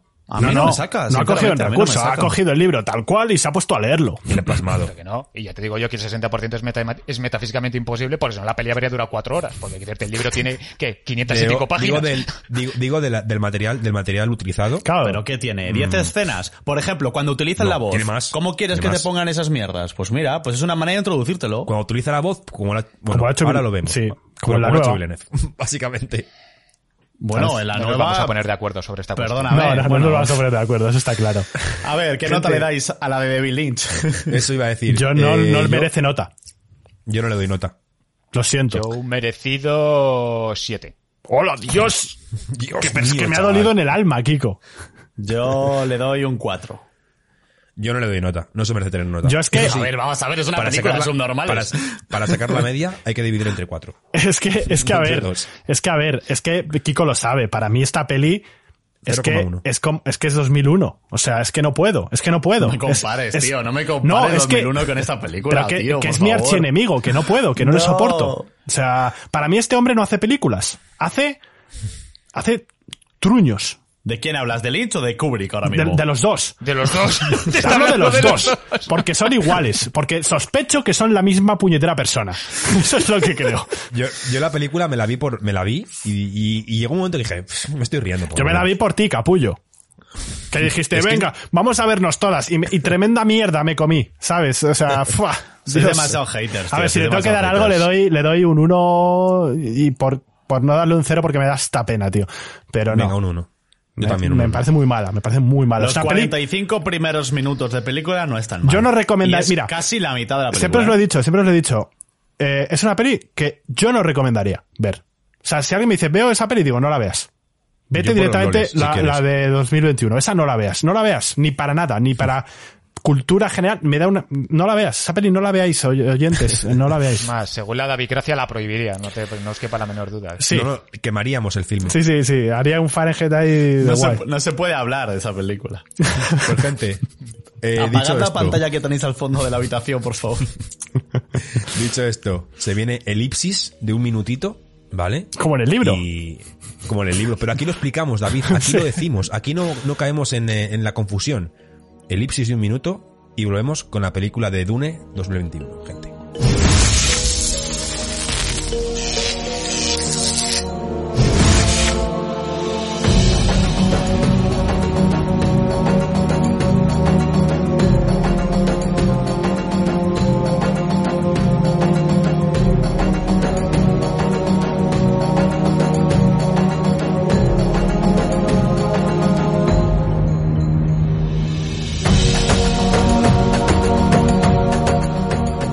Estás escuchando El Puente 4.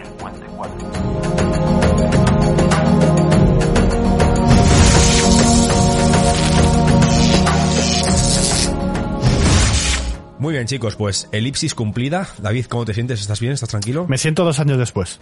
La has El gestionado Ipsis es guay. tu nueva la elipsis. adicional, ¿eh? sí. No conozco a tu hija, David. ¿Cómo se llama?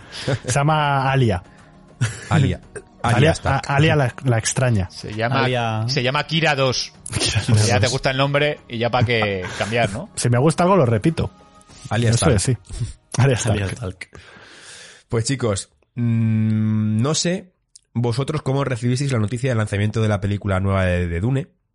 Yo cuando vi el tráiler mm, me movió por dentro porque, o sea, es más, no vi el tráiler, lo, lo, lo empecé a ver y dije yo, hostia, Dune, película, no sé nada de ello. Lo quité y fue cuando me entraron ya el, el gusanillo. No me lo mejor- creo. Nunca mejor dicho, para ver, para leerme el libro. ¿No No, hateaste? es muy así. No hateé porque no lo vi. Es más, os digo cómo vi el tráiler de la película. A ver, si no lo viste, pues no lo viste. Me acabé, me, ac- me acabé el, el libro en Tenerife cuando estaba de vacaciones este año y estaba en el baño cagando y me puse el tráiler.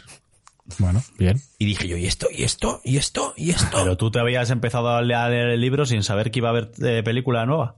No, no, no. Me leí el libro a raíz de saber que iba a haber película nueva. Ah, y luego viste el tráiler. Y luego vi el tráiler. Y A mí me lo pasó mucho. Kiko. Me- Eso es lo que te iba a decir. Digo, yo sé muy bien cómo, se, cómo, cómo lo vio David, porque bueno, creo que fue David Y y, Robert Robert, también. yo creo que se lo puse a los dos. No, Sí. yo no. ¿No? Pero yo no, No, lo vi. no fue en el Igual grupo. me lo, igual Sí, me lo sí. mandaste a mí, no sé. No lo sé, yo no lo vi. Yo no me gusta ver No sé, porque los trailers os los suelo pasar a ambos, ¿eh? Sí, sí, lo pusiste por el grupo. Por el ¿No grupo, os sí. Pasó, ¿no os pasó al ver el tráiler que os, que os descolocó un poco? En plan, porque había cosas que dices tú, pero estas cosas, eh, ¿cómo- ¿qué son? Eh, ¿Por qué salen ahora? Si va a ser la película hasta la mitad del libro, ¿por qué me sale esto ahora? Pero claro, luego te das cuenta de visiones, ¿no? Sí. Claro. He de decir aquí, eh, para la gente que no haya visto la peli, que ya será poca y quien la quiera ver, pues chungo, porque no estará ya en el cine, que la peli ocupa más de la mitad del libro y más de la primera parte Sí. del libro. Bueno, Mm, hasta la página 400 y pico así del libro. Es- Ya, yo David pensaba que era... difiere contigo. eh, no, no sé hasta qué página es, pero a mí se- me habían dicho, en general, No, Discord, esto- y aquí... esto- a ver, di nombres. Acusica, que fui yo. Acusica. No, no, Sí, no, no, no, porque es que me lo dijiste tú, pues que lo mismo que me, lo mismo que me dijiste tú me lo dijo Mon, lo mismo dijeron por Discord y dije, vale, todo el mundo dice lo mismo, será verdad. No, porque era hasta el primer libro, ¿no? Hasta la Y no primera es, y no es verdad. A ver, Eh, es que realmente lo parece, libro. porque si te das cuenta es básicamente hasta que, hasta el momento que se mezcla con los Fremen, realmente.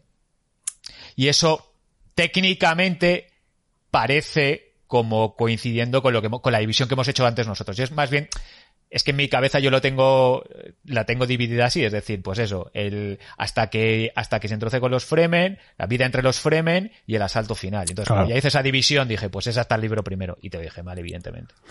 Pero bueno, no pasó yo, nada. Yo, me- yo me imaginé que la película llegaba hasta cuando se va con, con Jessica y se montan en el helicóptero, pasa todo lo del helicóptero y, y Y ahí- caen en la arena y les persigue el gusano. Creía Es que, acababa ahí la película. Es que ahí acaba la primera parte del libro. Claro, yo creía que ahí. avanza, avanza un poquito más, tampoco avanza mucho Un más. poco más. Un Eh, cachito más. 100 páginas Lo casi. que pasa es que ¿eh? lo de Duncan y todo. De todas sí. formas, antes de que hablemos de la división, yo creo que pasaría directamente a, o sea, a ver a qué nos ha gustado la peli, porque es que, por ejemplo, qué no me ha gustado Sí. de la peli tiene que ver con eso, por ejemplo. Sí, Vale, sí, vale, no. pues dale, Kiko. yo, yo esto era una cosilla que, como nota, curiosa. Más que nada, porque si no me voy a repetir, porque Dale. Dale, dale. Pero Kiko, ¿fuiste con hype o no? Fui, bueno, solo tenéis que ver con qué emoción os pasé Sí, el trailer. Yo estaba flipado. sí. Y a ver, eh, no os engañéis, la peli me parece eh, muy, muy buena. O sea, pero lo que pasa es que, eh, primero, hay que, esto sé que puede parecer un poquito, un poquito hipster, un poquito modernillo, pero esta yo la vería en inglés, hay bastante diferencia, ¿eh? Entre la peli en español y la peli en inglés hay mucha diferencia. Para- bajo mi punto de vista, porque la segunda vez a mí me gustó bastante más que la primera, y la segunda vez la vi en inglés. Pero ¿la segunda vez te gustó más por el doblaje o porque era un segundo? Creo que sí. Creo que es el elemento diferenciador, me parece que es el doblaje, realmente. Vale. Y, y aún así, y, ap- y que aprecie, aprecie más detalles ¿eh? de la estética, porque allá voy. Primero, de las cosas que me han gustado de la peli, la ambientación es una auténtica pasada. O sea, todo, todo cómo se refleja el ambiente de los planetas, eh, los, el vestuario, eh, todo el diseño de producción es increíble. O sea, luego la elección del casting, segunda cosa que me ha gustado, me parece cuasi perfecta en el 99% de los casos. Eso sí, una cosa que además esto no voy a atribuir eh, mi, autoría del pensamiento, porque esto me lo dijo mi hermano y tiene toda la razón del mundo, es en el caso de, de Duncan y de, Ha- y de Halleck, yo habría invertido los papeles. Es decir, a Halleck, se, a Halleck le habría dado el papel de... ¿Por qué? Sí. Porque en el libro Halleck es muy, es muy socarrón. Sí. Es bastante socarrón. De hecho, hay una cosa que se ha trasladado muy mal a, la, a, a- a cualquiera de las películas, eh, a cualquiera de las dos películas, y es que Halleck siempre, siempre te sale o con una frase o con un trozo de una balada de una canción como nota cómica. Y claro, eso evidentemente en el actor que le han Momoa. puesto no pega ni con cola. No. Sin embargo, si se lo hubiesen dado a, Nom- a Nomoa, que tiene ese punto socarrón, que de hecho le mete a Duncan, eh, pues habría quedado mejor. Entonces, el casting bien, pero si vamos a ponernos muy pejigueros, yo habría invertido los papeles. Pero ya te digo, esto es una, co- una cosa que de- sobre la que me advirtió mi hermano Al y tiene toda la razón del mundo. Pero aún así, la elección de, la elección de Paul es perfecta. El actor que hace de lo hace es soberbio. perfecto. Hace muy bien. Timothy- El padre es, bueno, es que es, es que es- Oscar Isaac. Es tal cual. el puto capo, es el puto Sí. capo y lo hace Sí. fenomenal. Y además las edades de lo que os digo, es que es importante, ¿vale? Si acaso, ¿qué pasa? Que yo no creo que sea un problema del actor, ¿eh? En el caso de, de Paul, lo hacen demasiado eh, normal, el chico. Eh, Sí. Paul Atreides es un superdotado, eh, intelectualmente quiero decir, eh, y el tío se supone que es un mentat y es un y es un Ben Gesserit. ¿Un mentat? ¿Eso qué Tiene- es? ¿Qué es un mentat? Exacto, ahí no lo sabrías. Bueno, el caso es que Gente que aúna se pone los todos los poderes. y calcula. sí. Claro. Entonces, tiene una herencia genética suprema. El tío está adiestrado en las vías de, los, de las Ben Gesserit y luego eh, tiene facultades mental. Bueno, pues el tío eh, es- debería flipar, solo, o sea, debería fliparte solo de verlo. Entonces, y me parece demasiado normal, como problemas casi de quinceañero. Cuando están desayunando parece una peli americana en su mesa de desayuno americana ¿Sabes? con sus problemitas de, de cosa americana. Ay, ¿Sabes no me pienso, apetece Kiko? vestirme, ay, es pronto por la mañana. Eso es una puta mierda. Por la ¿Sabes lo que- le diría que, ¿cómo va todo, reina? O sea, soy el puto amo. ¿Sabes lo que pienso? Que eso está hecho aposta, en parte, Sí. Porque creo que en la segunda película el cambio de, de Paul es. va a ser tan radical que va a ser muy, muy fiel a No, cómo es, en el libro. Es más, yo creo que eso lo han hecho aposta ya en la primera película, porque lo que yo te digo Sí, que sí que eso, se nota es que cuando sale de la distiltienda, cuando el tío asume su destino, si te das cuenta el tío ya toma las riendas. Sí, pero, pero cebado, además. Ya se nota además la diferencia. Vale, y eh, sí, pero bueno, eh, pero ese contraste eh, no en el libro se aprecia, para mí se aprecia igual, pero tú te das cuenta que Paul, Paul Atreides no es un chico normal al Eso es. principio, y eso es lo que eso es lo que no me queda tan claro en la película. Entonces, sus super mega powers latentes y los, y los expresos en ese momento, porque los va desarrollando con el tiempo, no se nota. O sea, no se nota ni, ni de manera indiciaria. Entonces no, Pero eso es verdad, no me, es verdad no lo que dices tú, que es que es porque pasan muy de puntillas por todo el tema de los Mentat. Porque Es que- en la parte de los Mentat, cuando acepta su conciencia de Mentat, en el libro es el terminante. Claro. Porque, Eso. Porque es que hay una frase determinante que dice como, y la acepté como mía, o algo Claro. así, como A ese ver, que lo pensamiento. meterán en la segunda parte, lógicamente. No pero- creo, no. No, porque esto Yo es creo no, no, no, sí. el rollo mental van a pasar en... No si han pasado en la primera película cuando tenían razón para hacerlo, no van a pasar ahora. Pero Claro. que entonces es absurdo que hayan pasado por alto. No. Fíjate que esa es cómo- otra, que esa es a donde voy. O sea, sí. luego ya, luego, Peter. que es, y ya, eh, y yo creo que esa es lo, y lo que más me ha gustado, y lo que menos me ha gustado, lo de los Mentat es, Obvio. o sea, sé que esto lo estamos diciendo mucho, pero es que mucho es que no es suficiente. muy importante. Así os lo digo. O sea, los Mentat son una parte básica. O sea, Peter, o sea, hay dos Mentat, que además son Peter. legendarios, se supone, Peter, ¿vale? que- en, la- que- en- Peter- en el universo. ¿Qué, Claro, qué Peter y Tufir Hawat, ¿vale? El Hawat es el de los, el de los Atreides, Peter es el de los Harkonnen. Tiene una rivalidad entre ellos ya importante. Pero es que eh, Peter es el que diseña todo el plan. En el libro, así empieza la película, contándole, chuleándose prácticamente al varón de que el plan es suyo. Y lo, y Segundo lo- capítulo, y- creo, además. Exacto, y lo que te hacen, de hecho, ¿queréis que algo os destripe? Si hay algo que destripa la trama es el propio Peter destripándote el libro de lo que va a suceder. Porque el libro es como una secuencia de lo inevitable, de, de, de la inevitabilidad de- del futuro, que tú no puedes evitar que las cosas pasen aunque veas que pasan. Y eso es lo que ocurre durante todo el libro a todos los personajes. Que la cuestión es cómo asumes lo que te va a pasar, en gran medida. ¿Vale? Entonces, eh, por eso Peter es súper importante. Y luego tu Hawat es que es el que diseña todo el plan por el que el emperador tiene miedo a los Atreides. ¿Vale? El- lo que ocurre es que Tufir Hawat quiere hacer en Dune lo que el emperador hizo en Salusa Secundus, que es Sí. crear el, sol- el, el repositorio de soldados perfectos, Sí. que son los Sardaukar. Bueno, las legiones Sardaukar más, espe- más específicamente. Y entonces, eso que por cierto, por eso luego hay varios errores muy tochos en la película. Primero, que eso lo, un la- primer error que la cometen ambas películas. Cuando al principio, sé que parece una chorrada, pero no es ninguna chorrada.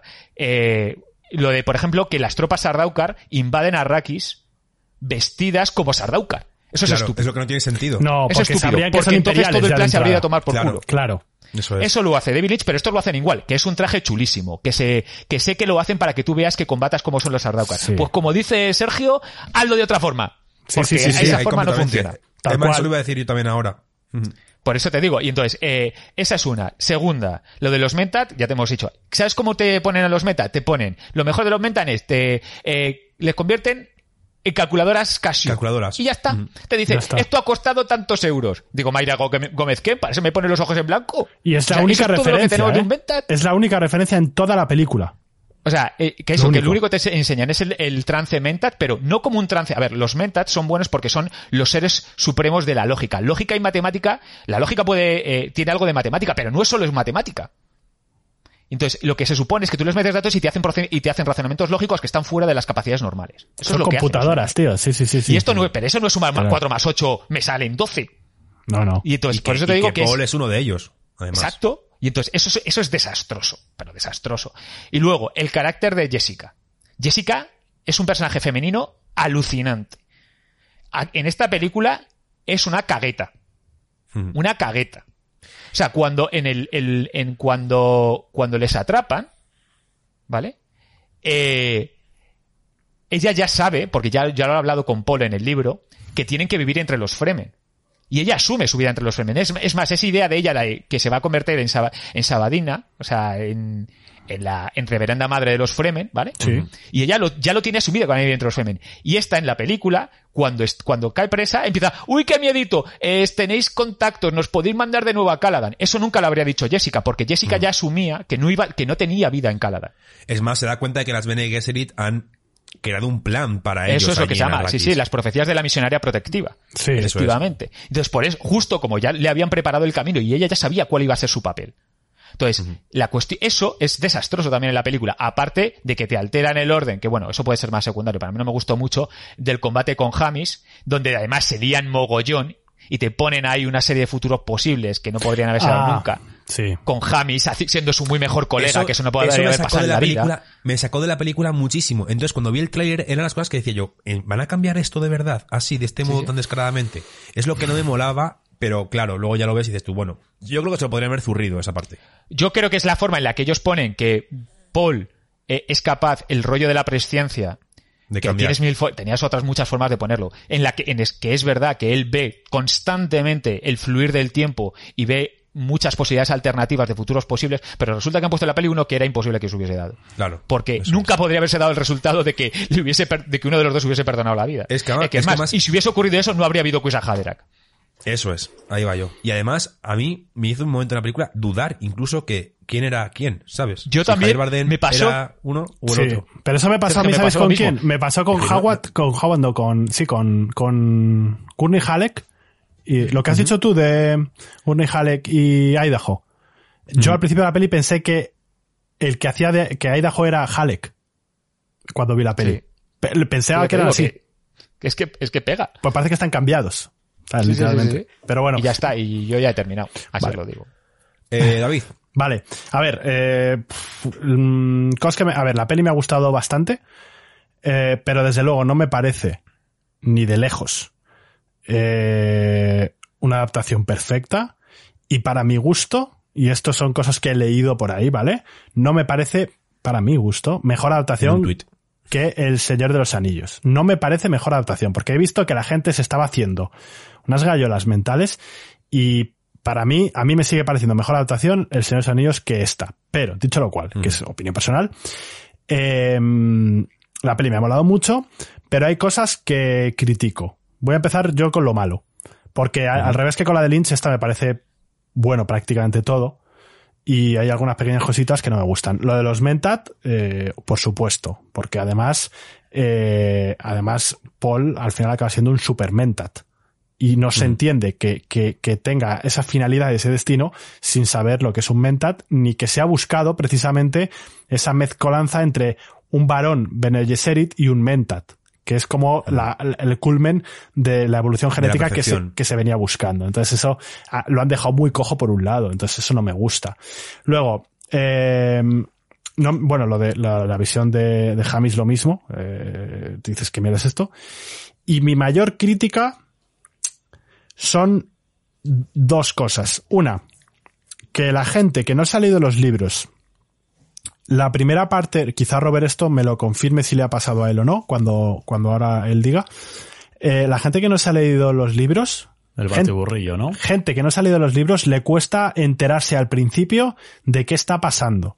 Porque no les queda muy claro, evidentemente sí, lo de las casas y tal, pero luego todo lo de, todo lo de las Bene Gesserit, que no saben muy bien quiénes son ni te explican mucho, yo lo sé. Quizás porque no había libro- una introducción, como ahí porque- en el porque 84. no había- pero es que lo de- lo- ya hemos quedado que lo del 84 no es una introducción, es un spoiler. O sea, si queremos llamar spoiler introducción, pues ok, pero para mí no.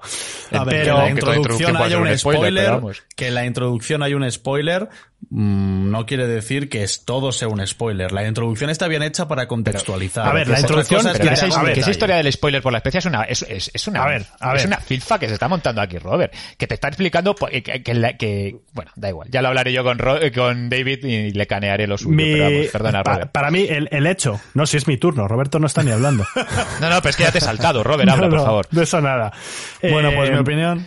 eh, la- la- una introducción evidentemente era necesaria, pero una introducción bien hecha.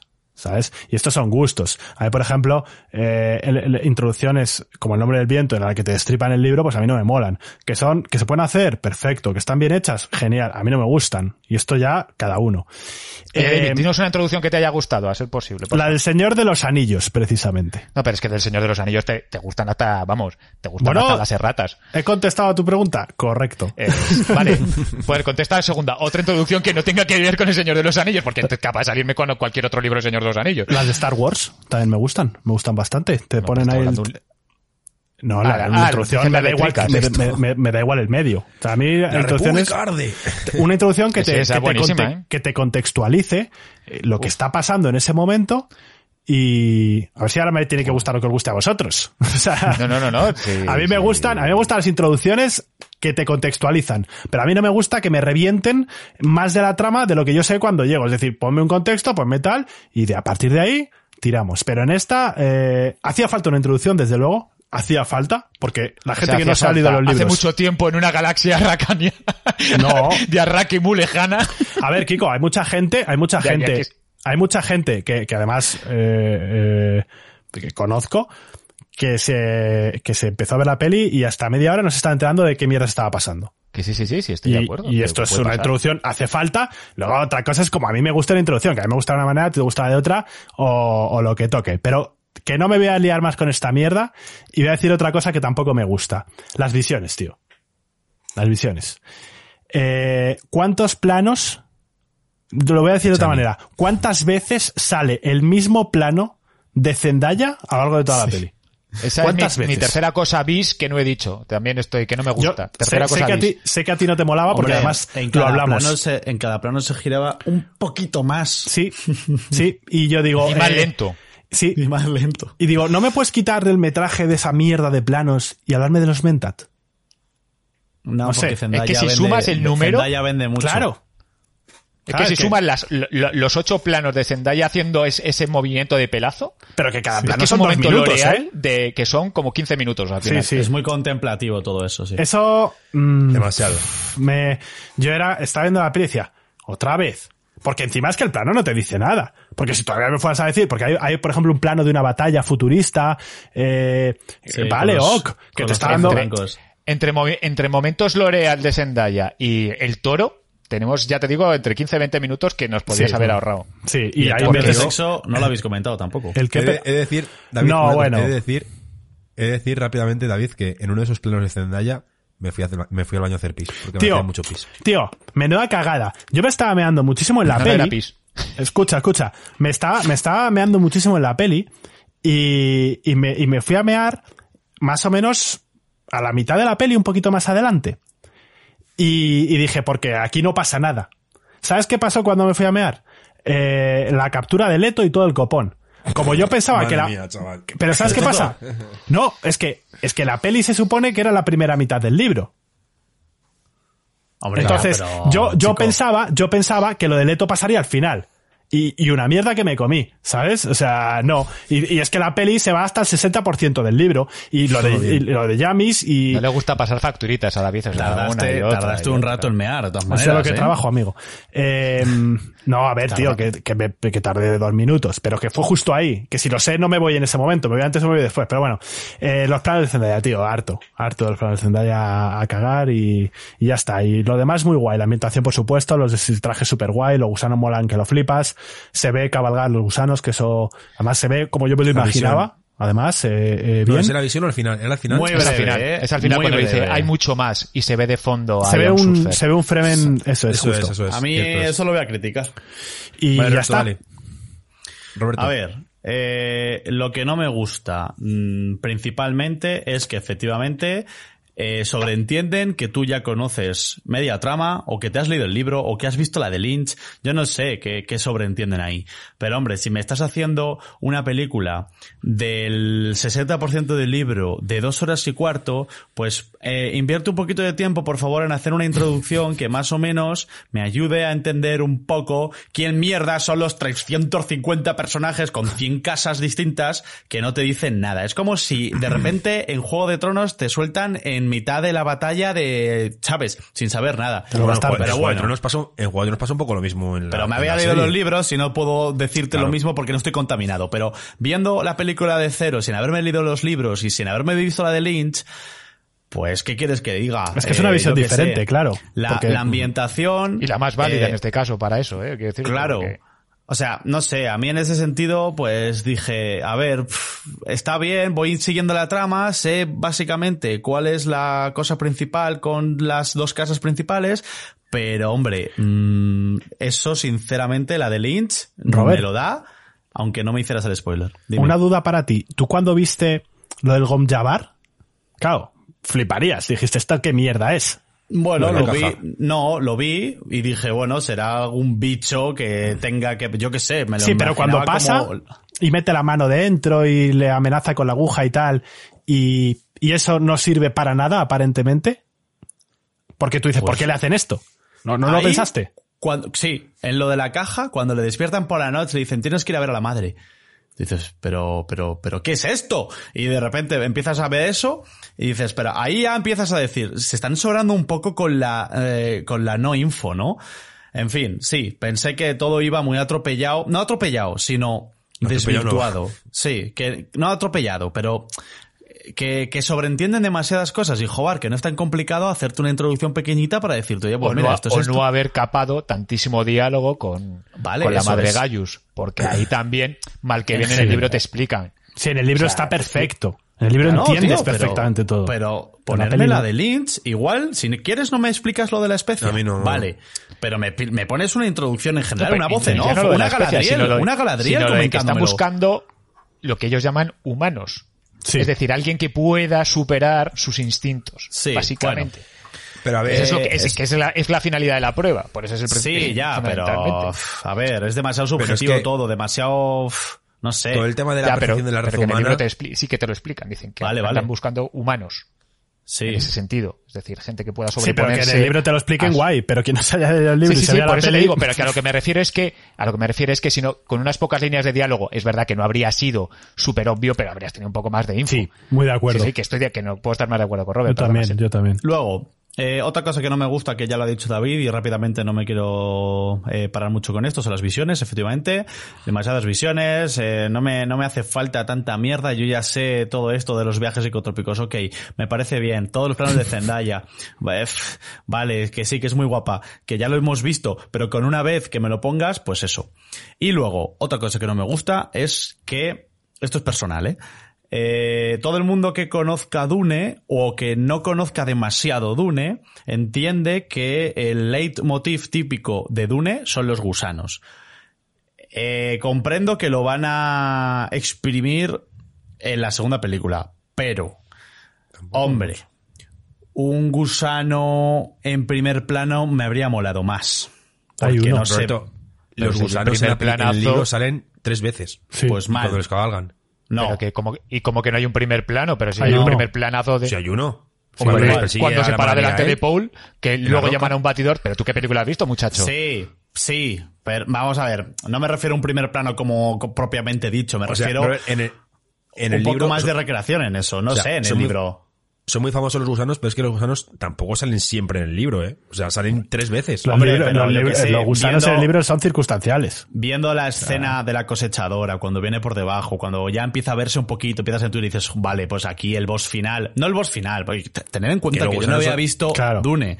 Yo no había visto nada de Dune, yo no había leído nada de Dune, y yo puedo entender que el malo es este o el malo es otro, pero que hay un bicharraco que es Dune y que la portada del libro es esa mierda. Hombre, pues yo me me espero que haya más protagonismo con los gusanos. Y Ya. me decepcionó un poco que no lo hubiera. Que sí que hay un primer plano, que se ve un Fremen cabalgándolo por el fondo. Lo de, lo de que los van a montar, todo eso, cuando saca las dos mierdas. Lo de, lo de las ondas. Vale, ok, sí, están siempre subyacente ahí, pero no lo sacan. Y dale, que te estoy diciendo que sí que lo sacan. Que sí, pero no, No, todo no, lo que me no. gusta Vamos a ver. eh, eh, en la peli esta salen poco. Es, es un hecho. Salen- Sale poco, pero- y el 30 salen poco, segundos. salen poco y yo creo que lo que a mi hermano pa- le pasa es que tenía la expectativa de que iban a salir más.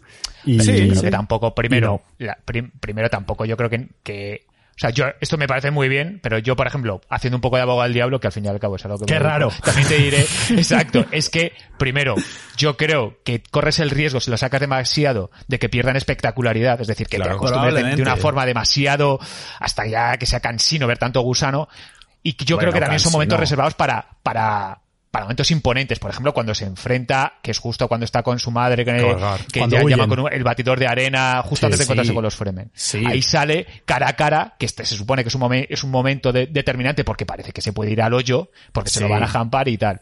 Entonces, ahí, En luego, dos horas el y resto del media me tiempo- pones 30 segundos de gusano. Bueno, es pero que no si te das cuenta, libro, si te das Roberto. cuenta, No, Ya lo creciendo. sé, pero que yo no me he leído el libro. A ver, Con lo claro. cual, yo no tenía esa sensación Es que de, te- es que como en el libro no salen, no, es que yo no tengo esa sensación. Yo voy a ver una película que es un espectáculo audiovisual y yo quiero ver un gusano y no me lo das, pues me decepciono. A ver, yo entiendo, está. yo entiendo a mi hermano porque, porque al final es como si, como si tú, eh, imaginaos, vas a ver Star Wars y en el, y en el póster te sale el pavo con, con el sable láser y luego en la Claro. peli el sable láser sale dos veces. Pues tú dices, ok, el libro será así, yo no lo no tengo por qué saber porque no me lo he leído, pero mi expectativa Ojo, es otra. Entonces, que pues, es así, efectivamente, en el episodio 7 es prácticamente así, hay muy pocos Bueno, y lo que nos hacen es el trapis de hacerte pensar que Finn es el Jedi. Aparte Sí, bueno, de eso. de- debate Bueno, aparte, ¿no? Pero- pero sí. rápidamente, sin pararme en la estética de las físicas, de parece que estás ahí, de la música, que está muy bien, por cierto. Música, sí, buena. Eh, muy buena. de, No lo hemos dicho ninguno. Sí, por eso. Eh, de toda la ambientación que me parece espectacular, quiero resaltar eh, los Harkonnen me flipan la estética, cómo están Amén. hechas. Buah, Me acuerdo que me, preguntaste. Me acuerdo que me dijiste, Solo, "Oye, o sea- ¿los, ¿los Harkonnen son humanos? Me dijiste. Y yo, sí. Sí, y también me pregunta David, ¿pero vuelan? Claro, porque lo de los propulsores, eh, vete tú, que no te lo van a no explicar. lo explican. No te lo explican y tú tienes la sensación de que vuelan. Pero no, resulta que tiene unos Y motorcitos. el, y el Vladimir tenía que ser muchísimo más gordo de lo que es. Buah, pues me y flipa, menos, me y menos y menos cuadrado, ¿sabes? O sea, porque nos da un poco la sensación de que es como una especie de culturista venido a menos, es decir, Sí, que está así. como cuadrado y por encima gordo. De me hecho, recuerda y a Kingpin, me recuerda, de Eh, Daredevil. viéndola de viéndola de Lynch tuve eh, ¿Sabéis? me asusté me asusté mucho porque pensé que el navegante cuando sale en el tanque Yo también lo iba pensé. a ser el varón Harkonnen Hombre, ya, no te jode. porque era tan gordo porque me habían dicho no no pero es que la película es gordo pero es que es muchísimo más gordo es, es un ser mórbido digo pues aquí está el meristemo Por este tiene que ser y resulta Robert, que no el- os digo que eso además está dicho expresamente, la inspiración para, para, el, para el varón Vladimir Harkonnen en esta película del 2021 es, es Marlon Brando en Apocalypse Now. De hecho, hay una escena con ese, es, es básicamente la inspiración. Muy- es la misma escena. dicho. sí Pues a mí me parece Fisk. Pero vamos, en términos generales, la película me ha parecido muy buena, pero le pongo mm, hay una muesquecita a que me da la sensación de que el director parece ser que cree que todo el mundo ha leído el libro y que parece ser que todo el mundo ha visto Yo, la de Lynch. yo creo que tiene una cierta, o sea, que para él creo que predomina. Es como si fuese más un pintor que un contador de historias.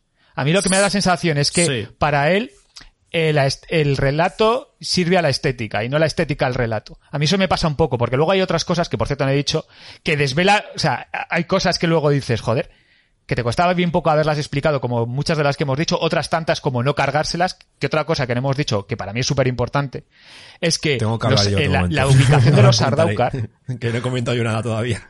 ¡Uh! Perdón, entonces me callo, es verdad que es verdad. Entonces no, me callo. Perdona, perdona. Uy, Yo, por ejemplo. esto córtalo. No, no, no, aquí no Aquí no se corta. A ver, a mí, ya me- voy a comenzar también con las partes que menos me han gustado, ¿vale? De la película. Pero yo, que a mí la película me ha encantado, me ha flipado y me ha parecido una adaptación de 10, literalmente. Eh, cosas que no me han gustado. Primera de todas, y creo que no lo hemos comentado a nadie, toda la intriga que tienen con Jessica, que tienen con la traición, posible traición, la carta esta que encuentran, Ah, sí, que cierto, creen que es la asesina. La de Yue dices. Sí. Cuando se, creo, creo que era en el libro, no sé si era Halleck, sí, eran Halleck que se enfrenta con, con Jessica. Se enfrenta a Jessica Sí. directamente. Es Halleck. En el libro. Es Halleck. el- Aquí no el sale. No. Sí, bueno, es que varios, en principio. Toda, sí, toda sí. la trama esa de Jessica que Sí, se creen que es traidora y el conde Leto, Eso es, no sale eso nada, ¿no? sale nada. Se lo forra, se lo furran. Eso Todo. no me ha gustado nada. Porque luego es muy importante después en el libro, cuando se, cuando se reencuentran. Después, más adelante. Y eso no sé en la película cómo lo van a hacer. Eso por una parte no me ha gustado. La segunda parte que no me ha gustado es, como habéis comentado, la parte de los Mentat. Que no le han dado ningún tipo de, de cabida cuando era súper importante. Me parece que no han aprovechado nada que podrían haber aprovechado mucho más a los Harkonnen en esta primera parte. Salen muy poquito los Harkonnen. Muy poquito. O Raban sea, sale muy poco, tío. Raman sale muy poco. Vladimir le podrían haber hecho muchísimo más grotesco aún, más de lo Bueno, que lo han y hecho. Fate no sale. es hecho. Batista. Y sale. Fate literalmente no sale. Eso iba a sale. decir. Y Faith Rauta se la han follado. No sale. Entonces, no entiendo cómo van a hacer lo de Faith Rauta. En la primera mitad del libro, Fate. Fate apenas sale, ¿eh? Bueno, sale al sí que principio. sale. Está sentado. Sale con Peter, He dicho sale con Fate Peter, apenas con sale. No he dicho que no salga.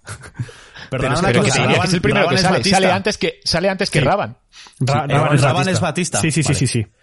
Para que te hagáis una idea, Faith Rauda es el sobrino de, de Vladimir Harkonnen Los que quiere poner en el es el sobrino pequeño. El sobrino pequeño. mayor es y le Raban. quiere poner en el trono de Arrakis. En vez de a Raban. A Raban se lo quiere fulminar. Aunque en realidad a- estamos todo el rato hablando de Raban. Raban es el apellido de los dos. ¿Vale? Sí, sí, y de sí, los sí. dos porque Es que en el libro Esto lo digo se- para ya para mayores frikis, para que luego no nos corrijan. Sabemos que en realidad ninguno de los dos se llama Raban, sino que es el apellido, que es el apellido del padre, que es el, que era el hermanastro De de, Vladimir. Vladimir. Eso es. ¿Vale? Y entonces el, el- el padre de ambos renunció al nombre de Harkonnen.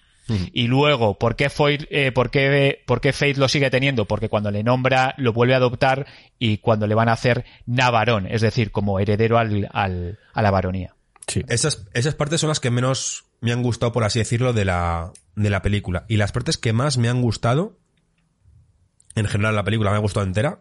La estética me ha gustado mucho, la banda sonora es una puta pasada. Sí. Cuando escuché cierto. el guiñito de Pink Floyd en el tráiler que meten la, la canción de Eclipse versionada por Hans Zimmer, que me parece una salvajada. Es una un salvajada. guiñito ahí a Jodorowsky, a cuando contrató a Pink Floyd, que me parece bastante curioso. Y me gustó mucho, a- en contra vosotros, a mí la introducción me parece perfecta. Pero claro, yo vengo también de leer el libro. A mí, Claro.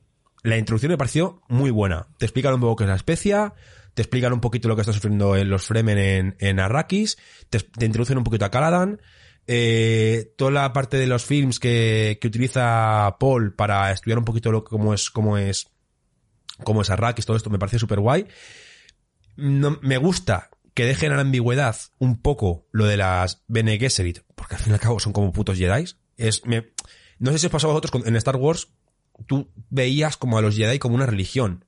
Pero Sí. cuando sacaron las películas nuevas, te meten de repente la mierda de los miniclodianos, te lo quieren explicar y como que le quita encanto.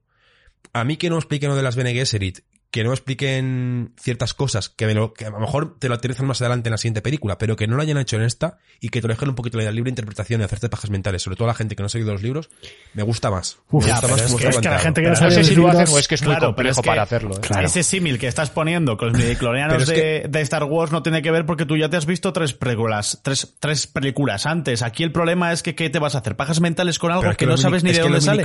Es que los miniclodianos en las tres primeras películas no salen. Te lo explican para que la si gente vamos que a hablar de conceptos absurdos, me voy, ¿eh? O sea, si vamos a hablar de la mierda de los midiclorianos, que debería ser estirpado del canon de Star Wars, me levanto y me voy. en eso O sea, estamos yo todos de acuerdo. mierda no discuto. O sea, en- esa fue la forma Oye, indirecta de George Lucas de decir que estaba fantasma, cansado no te de su metas. ¿eh, Kiko? O sea, a ver, bueno, a ver, o sea, centrémonos, por favor.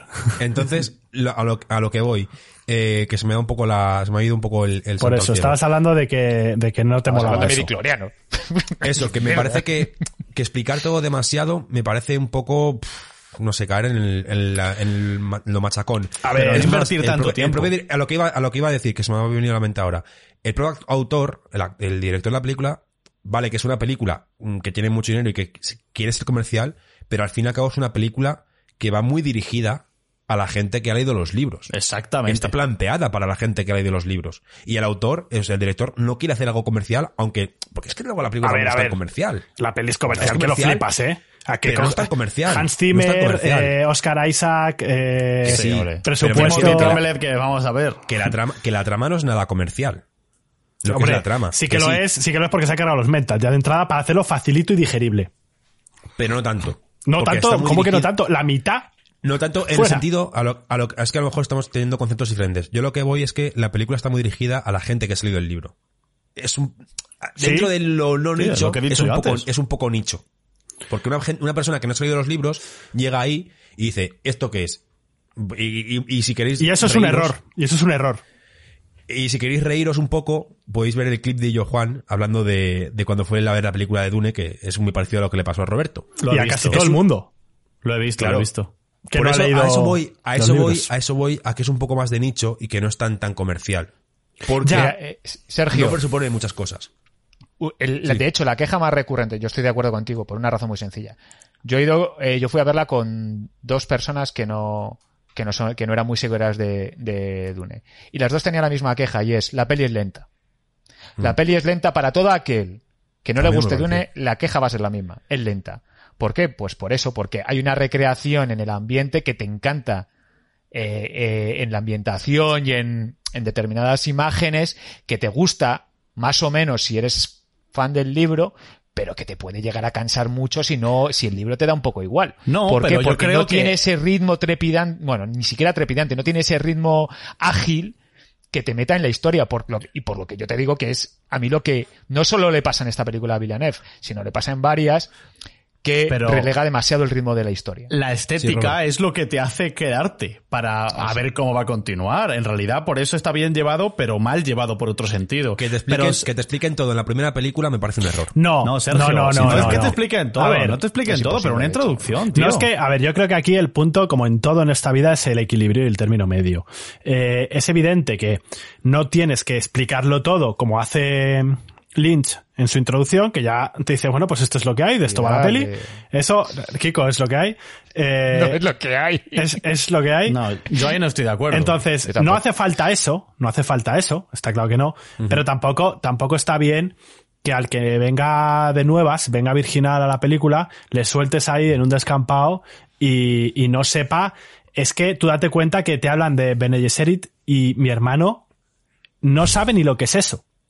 Claro. No, no lo sabe, o sea, no sabe Bueno, ni qué son. tú- Es, es más, no, en, el, en la peli, dudo, dudo si te dicen que son solo mujeres.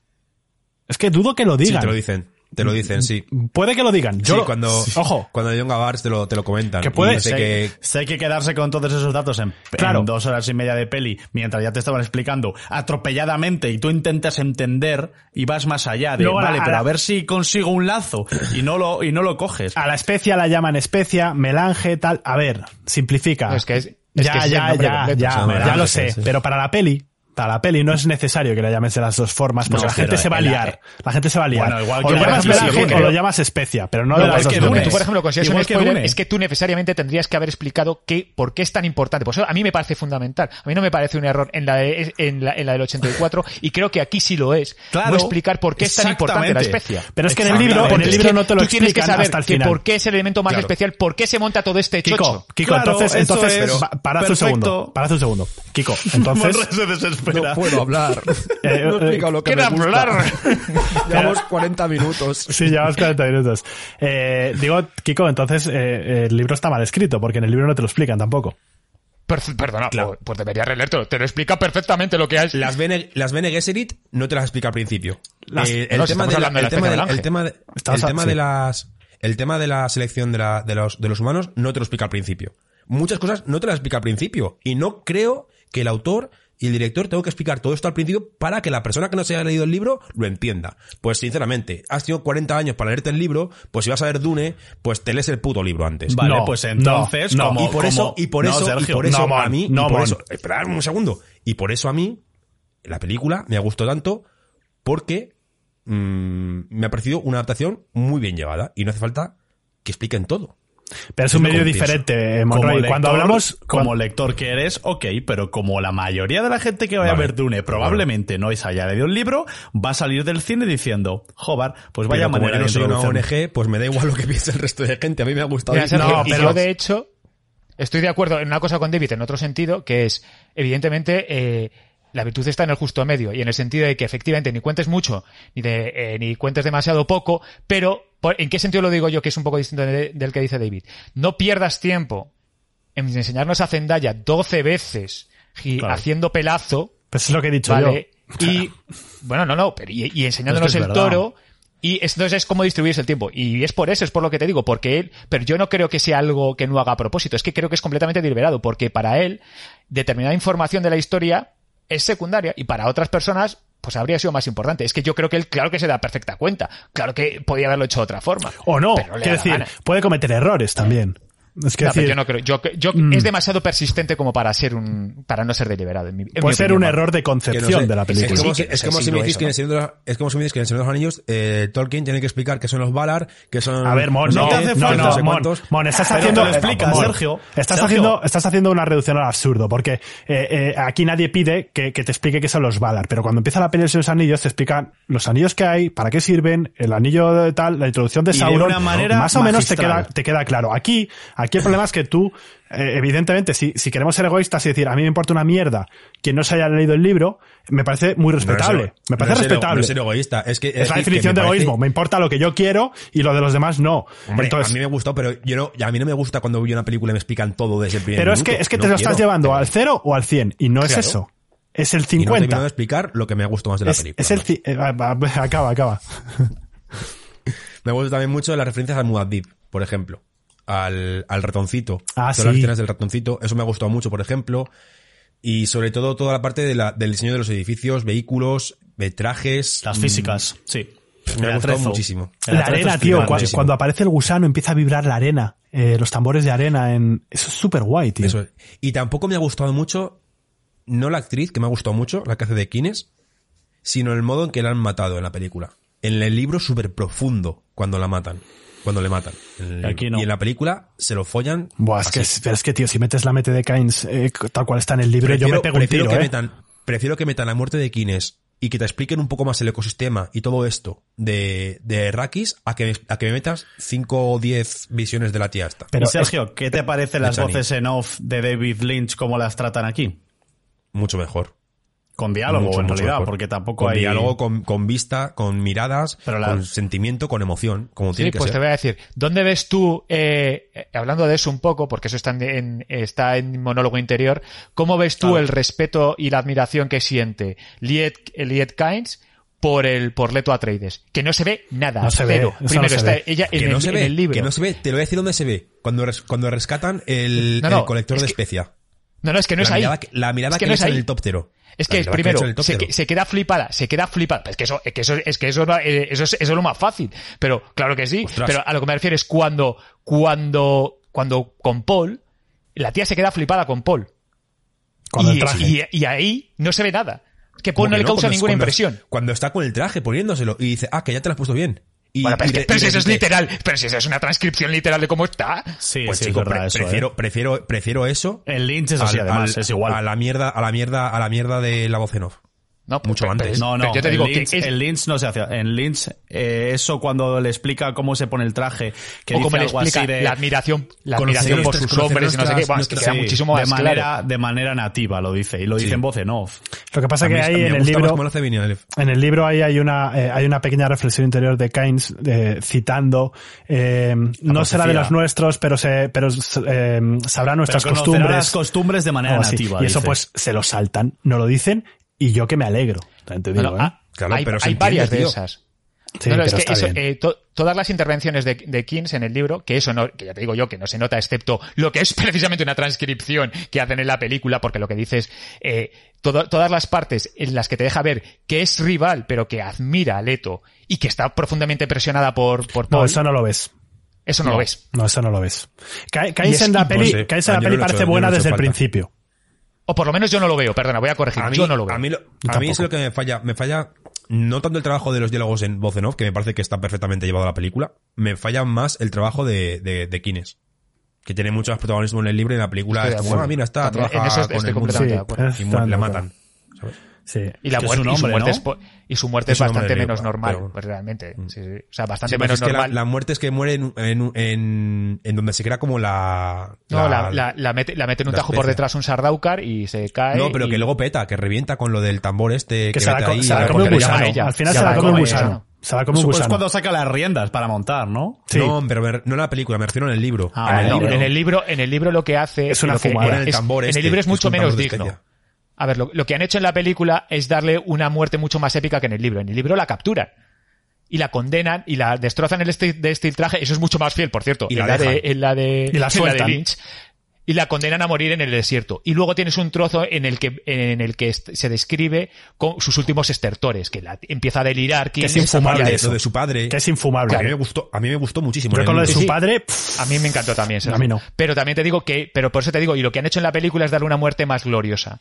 Es que ella es esa, ella, pues que llama al, a, llama al gusano de arena y se lleva a los, a los Sardaukar que la han emboscado. sí, Entonces da sacrifica. una muerte mejor que en el libro, se supone. Pero en el, pero en el libro es mucho más chula, por lo que dices tú, que en sus últimos estertores tiene unas visiones de su padre, De su padre, que eso es. además sirve a la historia, está mucho A mí más eso me gustó muchísimo, porque te explica mucho de Arrakis y A de lo que quieren eso- hacer realmente No, con el no. planeta. No Era me- muy difícil de trasladar, también te digo eso. Sí, sí, sin que quede como una clase de biología de tercero de primaria. Mm, a mí eso cierto. no me moló. Pero bueno, Mon, ¿Qué? Eh, vendrá que continúes con valoraciones vale. y estas historias. Ah, no, nada, que si queréis que ponemos una nota a la película y pasamos, no sé si tenemos mucho más tiempo, pero Nada, yo creo que- demasiado. Notas Sí, a y a cenar Hemos hecho el backstage. Kiko, Kiko, tu nota, por favor. Nota. Pues mira, Ya lo ha dicho yo antes. le iba- antes he dicho un 8, ¿no? Pues ahora le voy a subir a No, después no, porque me gusta ser dijiste un- contradictorio. dijiste un Ya, siete. pero bueno, No. mi valoración viene ahora. No, no, Cheto. dijo un O sea, ocho. la nota la tengo que poner ahora, o sea que y, y precisamente porque le he metido caña y has soportado razonablemente bien todos nuestros eh, todas nuestras críticas, yo creo, un ocho y medio. Pero eh, y esto lo, qui- no quiero que quede claro, también estoy de acuerdo con David, no tan eh, no tanto porque sea hiper mega fan de la adaptación del, del Señor de los Anillos, sino porque creo que esta no es tan mega perfecta, creo que la del Señor de los Anillos es mucho mejor. Bastante mejor. Bastante sea, bueno. que- es que que eso no es de debate. acuerdo. Eso no es debate. No, no, no es debate. Aquí no hay Yo debate sobre mi eso. opinión, no estoy debatiendo sobre el tema. O a lo mejor hay gente que sí te lo quiere debatir, ¿eh? Hay mucho fan por el mundo de... de- De cualquier cosa, sí. David, Ah, yo. David. Eh, yo no le voy a dar tanto ni de Blas. Eh, eh, a la peli me, me ha gustado bastante, eh, pero, pero bueno, yo le daría un un seis y medio, un siete, va, un siete, siete sí le doy, siete con tres, periódico. no, Revista. revista, Vale. sí. Eh, bueno, yo valorando todo eso que he dicho, de que me decepciona que nos presupongan lectores ávidos de Dune antes de ir a ver la película, lo cual hace que como público novel pues mm, no me llame tanto, la doy un seis y medio. Seis y medio. Sí. Yo le voy a dar un 8.75. Ostras, O sea, que tenemos ganador. mucho. Salí del cine mm, diciendo la quiero ver otra vez ya. Sí. Fua, Sí, me o sea, encanta. la Yo historia.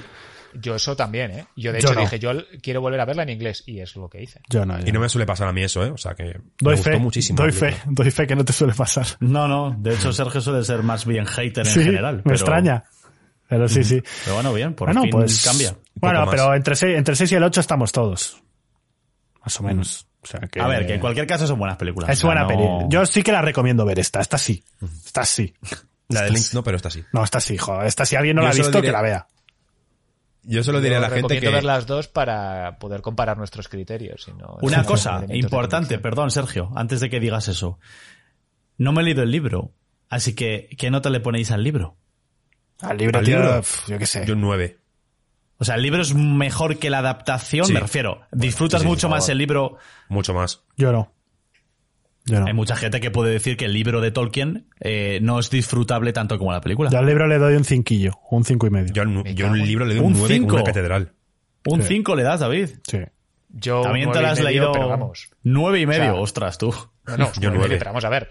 eh, es que ya no es solo. O sea, de- es ve- partiendo del hecho de mi consideración personal, luego hay consideraciones menos subjetivas. Que decirte, el impacto que ha tenido en la, toda la cultura Ah, moderna claro. occidental, Dune, es flipante. Al margen del éxito de In- premios y tal, que os puede dar igual, Innegable. el impacto está ahí. O sea, Innegable. o sea y, y que se- es considerada.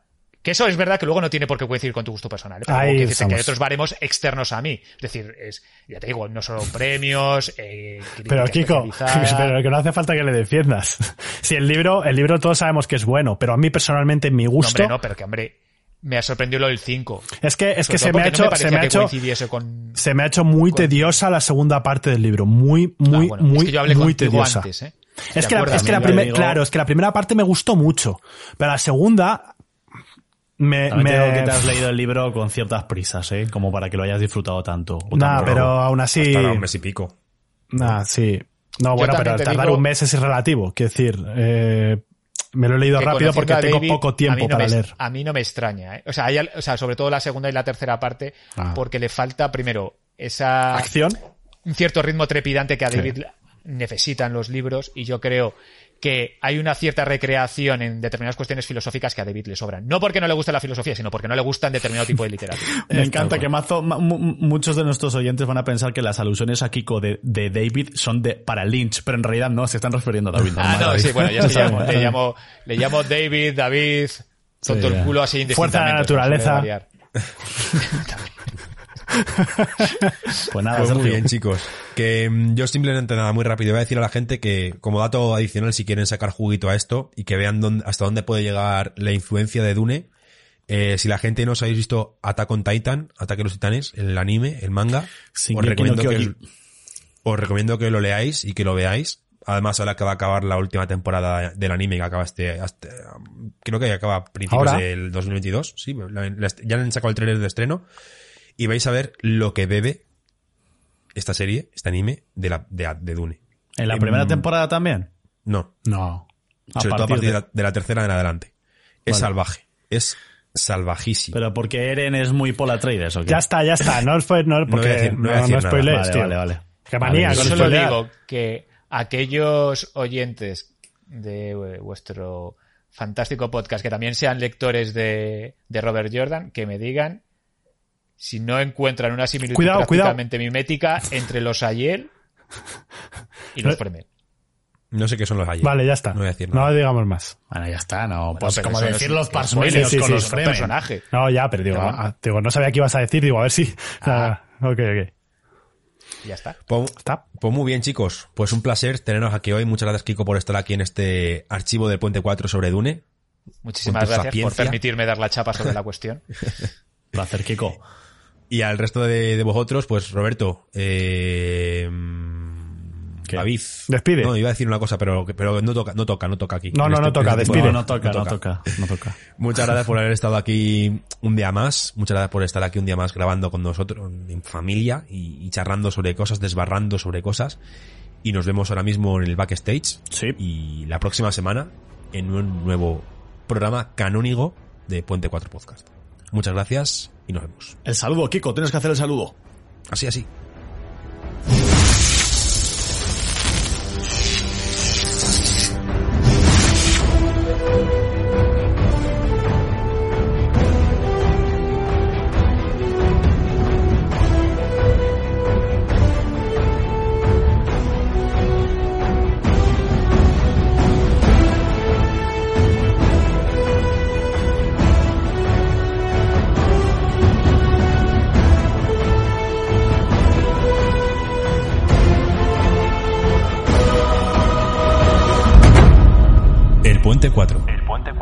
Programa presentado por David Álvaro, Sergio Monroy y Roberto Álvaro.